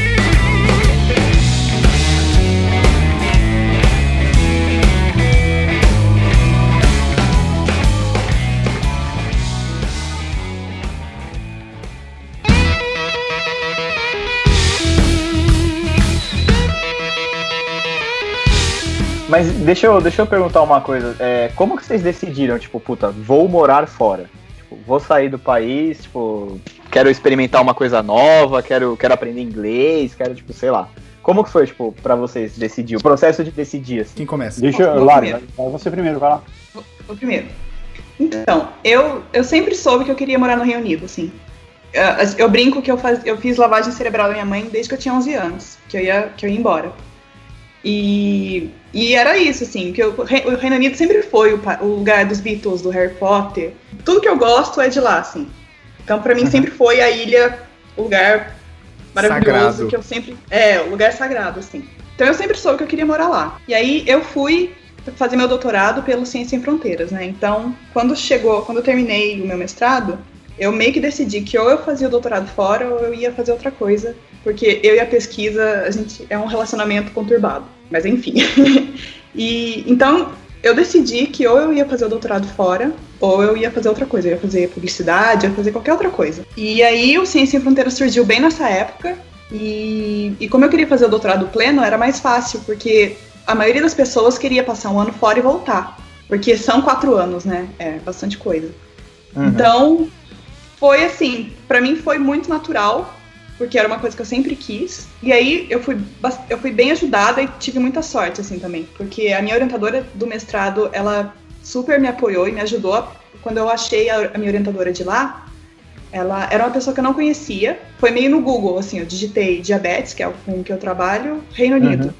E fui procurando as linhas de pesquisa, achei a dessa professora e falei pra minha orientadora daqui do Brasil. é, Eu quero trabalhar com ela, manda um e-mail aí, vende meu peixe, fala que eu sou legal. e, e aí a professora de lá me aceitou, a gente conversou por telefone, né? Fez entrevista por telefone. E ela me aceitou lá. E daí foi meio que assim, a, sua bolsa saindo, vem pra cá. E aí a bolsa saiu, eu fui e eu dei muita sorte, porque a minha, a minha orientadora e o laboratório onde eu trabalhei era, era muito legal. Muito legal. Minha orientadora foi a melhor, melhor orientadora que eu já tive, assim. Então, foi, foi muito bom. E daí a minha bolsa era de três anos e eu estendi por mais uma. Então, Pra mim foi, foi tudo, assim. E eu penso em voltar, sou desesperada pra voltar. Só um comentário adicional, quando ela fala que trabalha com diabetes, não é porque ela tem a doença, ela pesquisa. É, Não é porque ela vai passar mal. não come doce. Você que Exato. tá ouvindo aí no fundão, ela come doce. Então, Isso. É, na verdade. É muito engraçado, porque às vezes eu ia em, confe- em congresso de diabetes, era cheio de doce. Eu, gente, tem alguma coisa errada aqui. Eles estão fazendo errado. Mas era normal, assim. E você, Guga, como é que foi aí pra você mudar? Porque você é de Brasília, foi pro São Paulo. E aí você resolveu, falou, vou pros Estados Unidos? É, eu morava em São Paulo, eu, eu tenho. Eu sou sócio de uma empresa lá, que é a Bubox. Uhum. E, e eu tive. A, a gente começou a ter alguns clientes internacionais e alguém tinha que vir para os Estados Unidos para cuidar do relacionamento com esses clientes. A gente resolveu fazer uma expansão internacional e, e aí me foi oferecido essa posição de vir. Eu já queria bastante tempo, já tinha desejo de morar fora, queria ter essa experiência e tal e me foi oferecido esse, essa posição e aí eu aceitei e só que é até, é até engraçado porque quando, quando eu decidi vir a ideia é que eu viria em janeiro de 2016 esse era o- a data que estava marcada né? E a gente estava bem no comecinho de 2015 ainda. Uhum. mas aqui nos Estados Unidos o ano letivo começa em agosto. Sim. né? Ele começa em agosto e termina em maio. Ele, ele para que as férias caiam no verão né? Verão, sim. e então eu não queria que eu tenho um filho de 13 anos agora e eu não queria que ele fosse estudar, que ele ficasse atrasado na escola, que ele tivesse que entrar na escola no meio do ano, porque é muito é, é, é muito difícil, né, cara? É muito é, já é muito Já é um- difícil mudar de É. escola. é, Imagina já é tudo um novo, né? país, Um país é, novo. e no meio do ano, então, é, é tipo o pior de todos os cenários. E aí eu queria que ele viesse, que ele pudesse se adaptar antes. Então, a gente fez um, um- a gente fez uma estratégia na qual ele e a minha esposa se mudaram em julho de 2015 e eu fiquei e voltando. Eu continuei trabalhando no Brasil e eu vinha Nossa. pra cá a cada duas semanas para começar o trabalho. Caralho, a cada duas semanas. Semanas, é. Caralho, é muito corrido, velho. Pois é. E para começar, a ideia era começar a setar o trabalho aqui no- nos Estados Unidos e ao mesmo tempo não, não, não ficar tão longe deles tanto tempo e tal. E aí eles tiveram tempo de se adaptar também, né? É, eu fiquei indo e voltando duas semanas, é, durante, sei lá, seis, sete meses, de duas em duas semanas. Caralho, rei, da, Teve- mi- rei da milhagem. É, pô, foi, foi foda, essa, essa época foi foda. Eu cheguei, eu cheguei a ficar, teve uma época que eu fiquei três semanas no Brasil, porque não deu pra voltar antes. Depois, na época do Natal, eu fiquei mais tempo aqui, eu fiquei uns três, umas acho que chegou a ficar quatro semanas aqui. Assim, não foi sempre de duas em duas certinho, teve, teve algumas variações. Mas era maluco, assim, dava a sensação de, putz, já tá na hora de ir de novo, acabei de chegar. E eu tinha uma sensação absurda, assim, de não, não, não pertencer a lugar nenhum, sabe? Nenhum lugar é minha casa. Você é do Eu tava mundo. sempre. É, eu tava sempre meio que de passagem, entendeu? Em qualquer lugar que eu estava, é, eu não, não era o lugar que eu tava assentado, assim. Era, foi uma época muito. Foi bem ruim, na verdade. Eu não faria isso de novo, não. Não foi uma boa ideia. Eu acho que não, se eu tivesse que fazer isso de novo, olhando pra trás, assim, eu teria esperado e vindo só em julho de 2016 mesmo, não sei. Eu não teria acelerado as coisas desse jeito, não.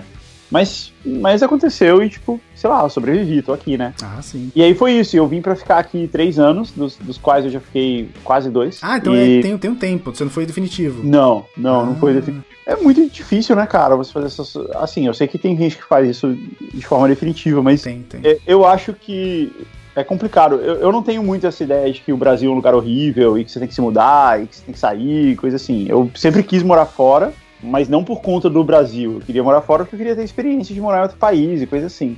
É, eu E- tenho isso também. Não é ódio do Brasil, eu só gosto mais de lá. Não, eu- na verdade, eu acho que morar fora, inclusive, me fez gostar mais ainda do Brasil.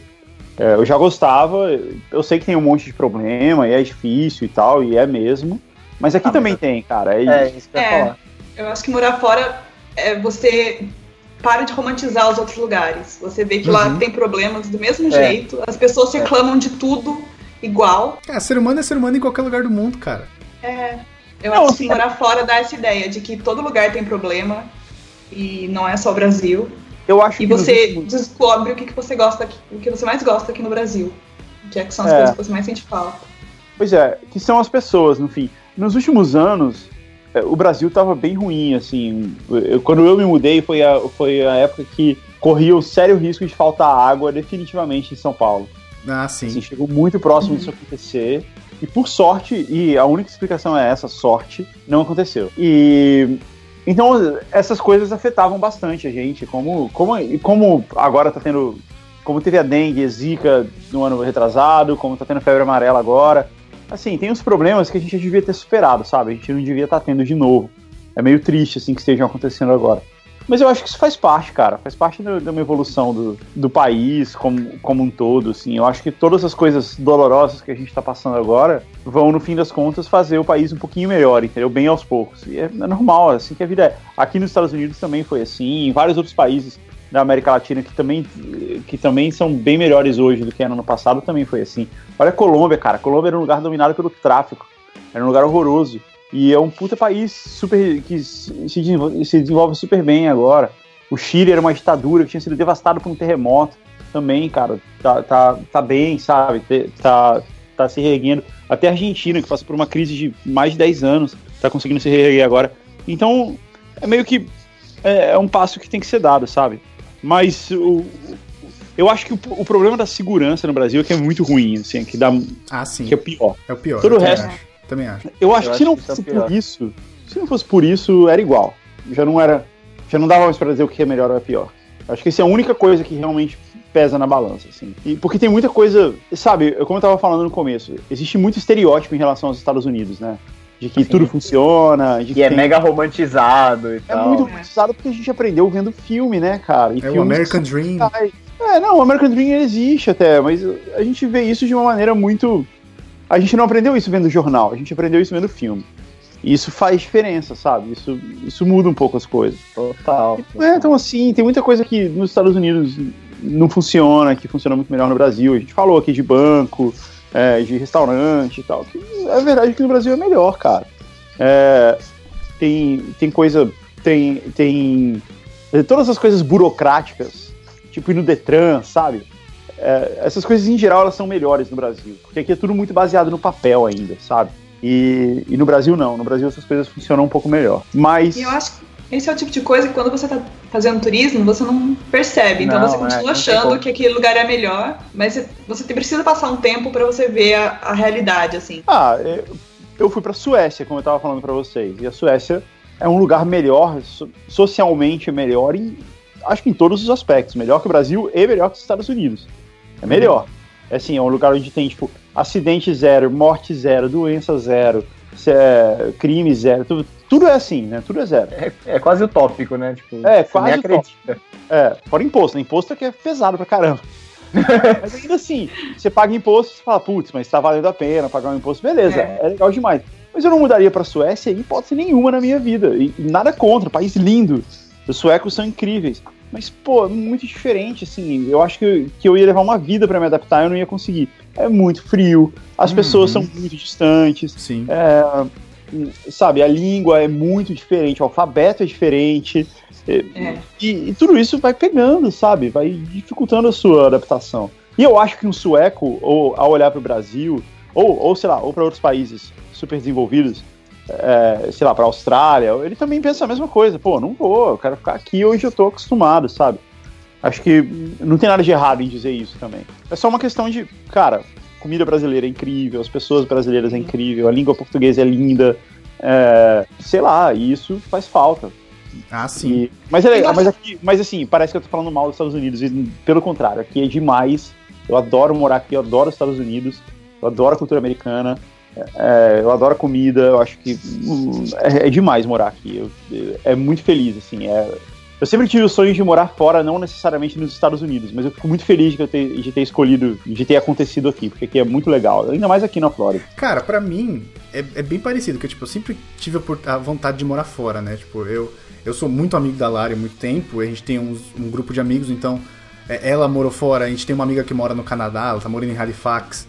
Uma outra amiga nossa. Nossa, Halifax. É. Halifax outra... é tipo o Alasca do Leste. É, coitada. Ela é já tá. Vastidão... Novembro ela já tá raspando neve já. É uma vastidão de porra nenhuma, né? Totalmente.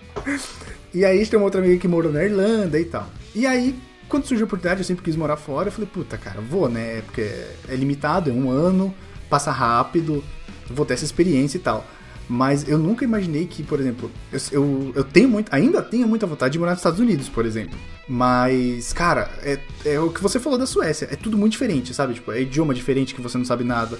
Eles têm um alfabeto que é próximo, mas tem muita particularidade deles. E isso me fez, me aproximou muito mais do Brasil do que eu era quando eu tava no Brasil. Porque eu, eu comecei a consumir muito mais material brasileiro aqui, porque eu vivo minha vida em inglês. Então no Brasil, eu consumia muita coisa em inglês, por exemplo, no YouTube e tal. Aqui eu passei a fazer o inverso. Eu comecei a consumir muito mais coisa em português, é, me distanciando um pouco da língua inglesa, principalmente por causa da rotina ser em inglês. Então, cara, é impressionante você ver o quanto essa experiência me aproximou do Brasil. E hoje eu acho um país muito melhor para se viver do que eu achava quando eu tava morando no Brasil. E é muito louco isso, cara. É, é pois é, eu tenho. Eu acho que isso é normal, né? Você fica. Primeiro tem uma ideia assim, que a grama do vizinho é sempre mais verde. Sim. É. E também tem um pouco dessa ideia de que você só sente. Eh, você, você fica enjoado de estar em casa e quando você viaja, você fica com saudade de casa. É meio normal, né? É, e, e assim, e, é, e é o que você falou, não é que eu tô falando mal da Alemanha, cara, a vida aqui é incrível, sabe? Pra gente ainda, que é nerd e gosta de comprar coisa, cara, aqui é muito barato. A Alemanha é os Estados Unidos da Europa. Porque a vida na Europa é muito cara. Mas na Alemanha ela é muito mais barata. Sabe? Tipo, você consegue comprar coisas com quase o mesmo preço de uma coisa em dólar aí. Então é, é bem, é bem em conta, assim, se você gosta de, de comprar eletrônico gadgets, qualquer outra coisa assim. Aqui, cara, é muito bom para isso. Mas, tipo, porra, no, no, Brasil eu tenho meus amigos, sabe? Tipo, eu já tinha uma rotina toda definida, minha família tá lá. Tem o site, por exemplo, blog para cuidar, e aí eu quero estar tá mais próximo das coisas que a gente cuida aí os eventos que a gente ia cobrir quando, quando eu tava aí com, com imprensa, como BGS ou Comic Con, eu já não pude ir na última, e isso já me deixou meio chateado, porque é uma coisa que eu gostava de fazer. Então, tipo, você vê o quanto coisa, quanta de coisa você teria que abrir mão se você tivesse que realmente sair do país, tá ligado? Pois é, pois é. É, é toda uma nova sorte de perrengues que aparecem na sua vida. É uma você nova troca, vida, troca, cara. É uma nova você vida. Você troca de perrengues, na verdade é essa. Tipo, você troca. Tipo, é, é bem isso mesmo toca de perrengue. Quando você vai totalmente sozinho, é engraçado que de repente, eu pelo menos, eu, eu moro fora, eu moro, eu não moro na minha cidade desde que eu tenho 17 anos. Mas a minha mãe sempre estava ali, se eu precisasse dela. Ah, no máximo, sei lá, 4 horas de distância, sabe? É, de repente, eu tinha que fazer tudo por mim, sabe? Então foi nessa nessa setor assim foi um crescimento muito grande, porque de repente, se eu não marcasse o meu médico, eu ia morrer. Sabe assim?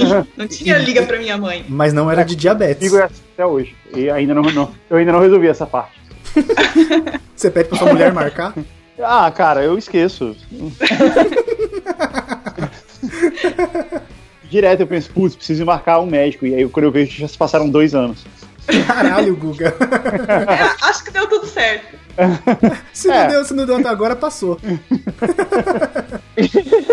É, isso, e agora é engraçado que eu voltei e eu voltei a ser dependente da minha mãe. Às vezes eu fico, como é que eu vivi quatro anos sem, sem isso, sabe?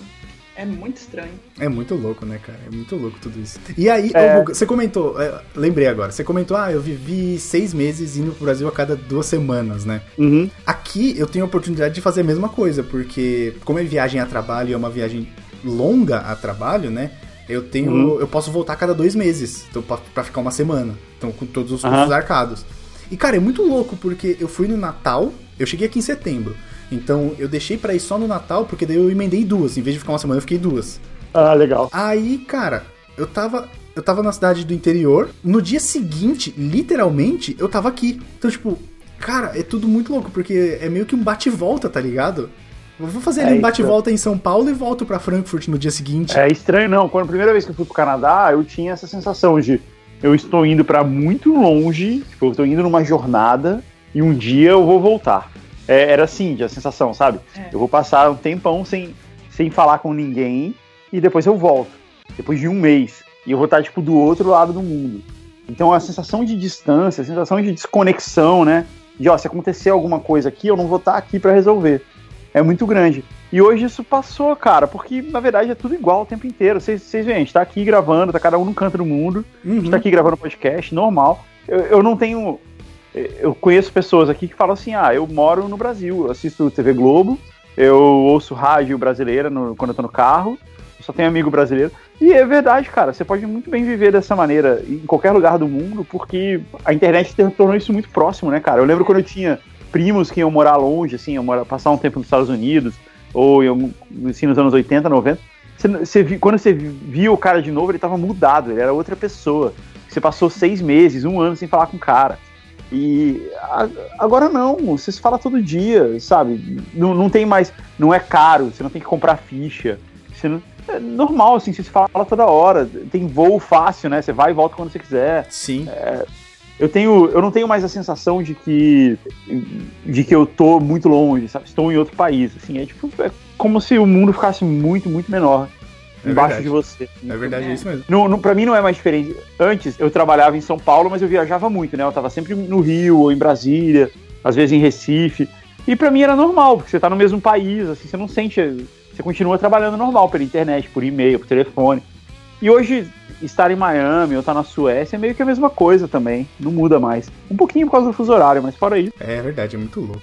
Aliás, hoje é o último dia útil que a gente tem três horas de diferença do Brasil, graças a Deus. A partir da semana que vem já Da são manhã, duas né? horas só. É. Ah, e aí a partir de semana que vem aqui vai ser quatro pro Brasil. É. É. A Europa vai ficando pior. E aí em março vai ser cinco, porque vai entrar horário de verão aqui. É, aqui é o contrário. Aqui a gente fica. é, aqui a gente tá com três horas agora. Aí quando acabar o horário de verão no Brasil fica duas. Aí quando começar o daqui fica uma hora só. É, e aí, aí é, é a incrível. melhor coisa. É a melhor coisa. é. Aí é igualzinho. Aí uma hora não faz diferença quase nenhuma. Nenhuma. Aí dá mais a sensação de que tá perto, né? Só tem uma hora de diferença. Porque. Pois é. Quando eu, quando eu cheguei aqui, é, eu, eu tava. Já tava 5 horas de distância, né? Porque tava em setembro. E aí quando eu acordava, porque eu- na época eu tava acordando às 5 e meia da manhã, eu encontrava a Lari online no WhatsApp porque era meia-noite e meia no Brasil. Então a gente batia papo antes dela ir dormir e eu antes de eu ir trabalhar. E era muito louco isso, cara. Era o horário do limbo, É porque só tinha gente online. É, quando eu fui pra Nova Zelândia era assim também, né? Eu tava indo dormir, eu falava com as pessoas acordando no Brasil. E aí quando eu acordava, eu falava com as pessoas indo dormir no Brasil. É bizarríssimo isso. É. Lá, lá, é- lá, lá dá uma sensação de isolamento, lá é foda. Mas a gente tava falando desse, dessa sensação de estranha. Eu senti, quando eu voltei, depois de um tempo que eu tava aqui, eu comecei a ter uma sensação muito estranha de que os quatro anos que eu morei em, em Cardiff foi. parecia que tinha sido uma outra vida, sabe? É uma sensação muito, muito engraçada, eu não sei explicar, e talvez o Lipe, quando ele voltar, ele vai sentir também. É como se tivesse sido um spin-off da minha vida, sabe? Porque, principalmente porque eu voltei pra morar na minha cidade do interior, que passou quatro anos e ela continua exatamente igual. A mesma sabe? coisa. Então parece que eu fui, é, parece que eu fui um dia, voltei no outro, e meio que Cardiff aconteceu no outro, no universo paralelo, assim. Tipo um É É uma sonho, você dormiu. estranha. É, e às vezes eu penso, às vezes eu, esse fim de semana eu tava nessa minha cidade e eu fui falar que alguma coisa aconteceu há muitos anos atrás, eu falei há cinco anos atrás. E alguém falou, há cinco anos atrás você tava lá ainda, não foi há cinco anos atrás, foi há dez. Eu falei, nossa, sabe, é como se esses quatro anos tivessem sido um mês fora, assim. É, eu não sei explicar, é muito, é muito estranho. E talvez o Lipe, quando ele voltar, talvez ele vá ter essa sensação, talvez não. Mas é, é muito esquisito. Parece Foi que o tempo tipo não uma- passou, assim. Foi tipo uma minissérie, né? Tipo, você viveu, É. acabou. É, e É. aí dá um nó na cabeça, assim, que parece que. É, ah, eu esqueci a palavra em português agora. Fica teste, sabe? Que babaca. Perdão, perdão. Mas é como se não fizesse parte da, da linha real da minha vida. Não sei explicar. Mas Como é se não fosse, é como se não fosse canônico. É, Caralho. Caralho, muito bom. É universo expandido.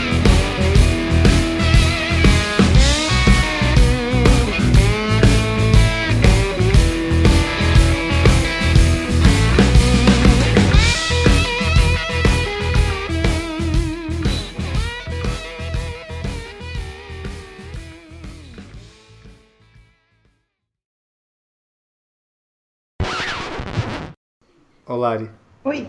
a gente vai Oi. fazer um jogo aqui. A gente descobriu que a colônia do Fábio Júnior chama só você. Então a gente vai fazer um jogo. Música do Fábio Júnior ou Colônia Jequiti? Eu tinha chutado que chamava carne e unha. Alma gêmea, né? Caralho, Alma Gêmea é muito nome de colônia. Olha como funciona. Porra, e se você pensar bem, podia ter uma coluna que chamasse metade da laranja, né? Com um sabor. tipo- com notas Essa, florais. essa música é um nome de colônia atrás do outro. É uma sequência, uma sequência de nome de coisa. Tá passando a sessão de perfumaria do Extra, daí ele foi anotando, assim, Ó, tá ó, carne e unha é uma colônia. Alma gêmea Alma é outra. A próxima frase é Bate bate coração. É muito colônia, cara. Metade da laranja já não é, né, velho? Aí já, já não dá, né, cara? Aí já é meio puta, cara. Fica meio esquisito, né?